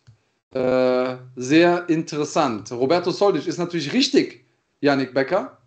Und äh, deswegen kannst du dir aussuchen. Entweder die Bleib cremig Tasche blau oder die Fighting.de Tasche rot. War doch, war doch der erste, oder? Yannick Becker. Okay. Ja, Yannick Becker sagt, sein Traum Mein geht Traum in der geht in der Füllung. Bleibt cremig, will er Gut, haben. guter Mann, guter Mann. Also, in der Bleib cremig Tasche befinden sich und ich glaube, dein Traum geht weiter. Das sind original Oh. NFC Handschuhe von niemand geringerem als dem Federgewichts-Champion Mert Özildirim unterschrieben. Hier ist die Unterschrift drauf. Hatte ich jetzt lange in der Tasche und irgendwie hatte ich im Gefühl, dass du heute gewinnen wirst, äh, Yannick Becker. Und äh, Gratulation dazu. Auch für dich der gleiche Weg. Schreib uns einmal über unseren Instagram-Kanal und äh, sag uns kurz, was hast du gewonnen, wie heißt du und deine Adresse. Dann schicke ich dir das Ding zu. Nächste Woche aber einen Finger ziehen, Dicker. Der will die nächste Woche mitbringen, Alter. Der hat ein VIP-Ticket für NFC. Also bis nächste Woche muss das dort sein, ne? Schaffst du ah, das? Ja, okay, okay, okay, okay. Ich, ich gebe mir Mühe. Ich, ich, ich gebe mir große Mühe. Übrigens, wenn ihr gerade, wo wir gerade über Instagram reden, also mit einem Auge gucke ich hier auf unseren Instagram-Kanal und da haben wir die, ähm, die Rankings veröffentlicht auch. Und sagen wir mal so, da geht es in den Kommentarspalten schon relativ gut ab. Also wenn ihr nachher Langeweile habt, euren Sonntagabend noch ein bisschen äh, auf, aufsüßen wollt, dann ja. schaut da doch gerne noch mal rein. Äh, es wird schon heiß diskutiert. Ähm, Conciliage versucht hier schon zu tauschen. Haselnüsse gegen, gegen Handschuhe. Das müsst ihr unter euch ausmachen. So, wir haben noch eine. Ein Bag, What's in the Backbag ist weg. Die bleibt Krimi-Tasche auch, aber die Fighting.de Tasche ist noch da. Und um die geht es in der letzten Frage. In, an welchen Kultfilm-Klassiker ist der neue NFC 11 Trailer angelehnt? Also es gibt einen Klassiker, einen Film, mit dem ich zum Beispiel aufgewachsen bin. Und an welchen Film ist der Trailer angelehnt? Rocky war es nicht. So, und jetzt, jetzt, Marc, haben wir ein Problem. Nilo Chillo hat Fight Club geschrieben und das ist natürlich richtig, aber Fight Club schreibt man auseinander. Und deswegen Eigentlich müsste ist es der Kollege darunter, ne? Die Flame oder wie der hieß. Dome and Dome Domen. Dome N. Domen. Müsste es Domen. eigentlich sein, oder? Weil eigentlich ja. Das ist ja nicht richtig geschrieben. Ich habe eben nochmal erklärt, Namen müssen richtig geschrieben sein. Das gilt nicht ja, nur ja. für Personennamen. Deswegen Dome N. Nilo Chillo du warst schnell, aber das Leerzeichen hat gefehlt. Fair ist fair. Äh, ich hoffe, du siehst es uns nach. Dome N, du bekommst den Inhalt dieser. Nilo Cello ist sauer. hey, äh, das sind die Regeln und äh, du bekommst was, was du ähm, zum Glück auch erstehen kannst bei NFC. Und zwar ein Paket von Wonder Products. Das sind die Kollegen, die einem aus der Patsche helfen, wenn die Sneaker, und ihr wisst ja, dass ich ein Sneakerhead bin, dreckig geworden sind. Es gibt ja so Verrückte, die stecken, das, äh, stecken die Dinger in die Waschmaschine, dann geht der Kleber auf oder so. Äh, das kann man zwar vielleicht einmal machen, aber spätestens am 2., 3. Mai irgendwann gehen die Dinger auf. Äh, mit dem Zeug, und das habe ich selber schon ausprobiert, kriegt ihr die Dinger richtig gut sauber und ähm, dann gibt es noch ein Imprägnierspray mit dabei. Das heißt, du bist auf jeden Fall rundum sorglos versorgt für deine freshen Sneaker und kannst die dann anziehen bei der nächsten NFC-Veranstaltung. Auch bei dir bitte einmal ähm, Nachricht an uns ähm, über den Instagram-Kanal mit Was hast du gewonnen, Klarname und deine Adresse. Und dann kannst du, ja, siehst du, äh, kann ich gut gebrauchen. Ja, bei dem Wetter da draußen passt auch so. Und Nilo Chillo, wenn du nächste Woche vorbeikommst in Düsseldorf, falls du kein Ticket hast, es gibt ja noch Tickets für das Public Viewing, dann rede ich mit den Leuten von Wonder Products, dann kriegst du auch so ein, so ein Paket. Komm. So fair bin ich. Was soll der Geiz? Was soll der Geiz? Genau so ist es. Ja gut, dann würde ich sagen, sind wir auch durch für heute. Doch noch ganz gut in der Zeit gelandet. Ja gut, weil wir das Kuschet-Interview leider ein bisschen verfrüht ja. abbrechen mussten. Äh, vielleicht noch ein kleiner Nachtrag zu den Rankings, weil es, äh, wie der Andreas es gesagt hat, ja schon hoch hergeht bei Instagram. Zwei Namen fallen da immer wieder. Äh, warum tauchen die nicht in den Rankings auf? Der eine Name ist Jano Ehrens, der ganz traurig geschrieben hat, Germany ditched me. Also Deutschland hat mich fallen gelassen wie eine heiße Kartoffel. Äh, tatsächlich wäre Jano ein Kandidat gewesen für so eine Wildcard. Er ist ja auch Holländer, hat also mit dem deutschsprachigen Raum eigentlich nichts zu tun. Hat hat aber überwiegend in Deutschland gekämpft. Dadurch, dass er jetzt aber in der UFC ist und nicht mehr in Deutschland kämpft, darf hat er auch keine Wildcard mehr für das Ranking. Das heißt, deswegen ist er leider raus. Äh, hätte er weiter bei NFC, wäre er da jetzt noch am Start, äh, würde er in diesem Ranking natürlich auch auftauchen. Und hätte auch eine relativ gute Platzierung gehabt. Er war anfangs mal drin. Äh, und der zweite Name ist Joyton äh, Lutterbach, der sich auch direkt beschwert hat, warum bin ich denn nicht in diesen Rankings?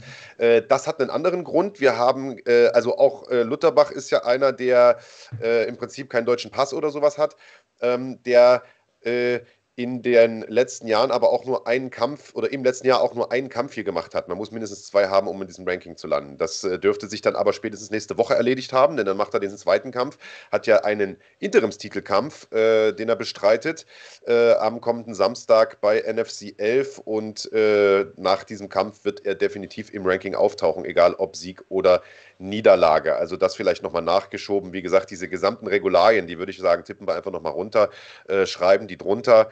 Äh, ansonsten weiterhin frohes Diskutieren mit dieser Rangliste. Wir sehen uns nächste Woche vor Ort. Dort wird es dann auch den Podcast vor Ort geben, wieder direkt nach dem Event auch, dadurch, dass wir nicht äh, auf Sport 1 laufen wird es nicht so spät. Das heißt, wir können direkt nach NFC 11 auch den Podcast im Cage machen, wie ihr es von ganz früher gewohnt seid. Äh, und ansonsten, ich habe schon gesagt, nächste Woche brennt der Kanal bei uns. Da ist jeden Tag richtig Alarm. Äh, es geht jeden Tag ein Video online, weil die Nachfrage kam, Hood Story von Islam Dulatov Teil 2 ging Freitag schon raus. Die könnt ihr euch also noch angucken, falls ihr es noch nicht gemacht habt. Hood Story mit Islam, äh, mit äh, Mario, äh, mit Maurice Adolf kommt. äh, Stärken, Schwächen, Maurice Adolf gegen Tasso. Äh, Stärken, Schwächen, Dulatov gegen Sendeli kommt. Äh, die Macht-Doku kommt. Und, und, und. Also wir haben jede Menge coolen Scheiß. Guckt also unbedingt jeden Tag vorbei. Für alle, die vor Ort sind in Düsseldorf, wir sehen uns nächste Woche. Ich freue mich, ich habe richtig Bock. Wird eine geile Woche, oder? Geiler Jahresabschluss. Ja, auf jeden Fall. Fight Week ist immer was Besonderes. NFC Fight Week sowieso mit den Contenders am Freitag mit dabei. Das erste Mal Public, Public Viewing. Islam Dulatov kämpft in Düsseldorf. Das ist sowieso immer eine wilde, wilde Story. Plus eine Fightcard und es tut mir leid, auch wenn das Phrasenschwein sich gleich übergeben muss, weil es so voll ist. Eigentlich eine Fightcard mit lauter Main Events. Ich bin super heiß auf, auf das Wochenende. Ich freue mich da sehr drauf. Das wird mein Weihnachten. Vor Weihnachten. Genau so sieht's aus. Also, das war's von uns für heute. In diesem Sinne, bleibt gesund und haut rein. Bleibt cremig. Das richtige Weihnachtsgeschenk für den Liebsten zu finden, ist echt nicht leicht. Ich glaube, letztes Jahr habe ich ziemlich verkackt. Da muss es doch irgendwas Cooles geben. Nee, das ist nichts für ihn. Oh Gott. Ja, super, aber nicht für den. Das ist doch genau das Richtige.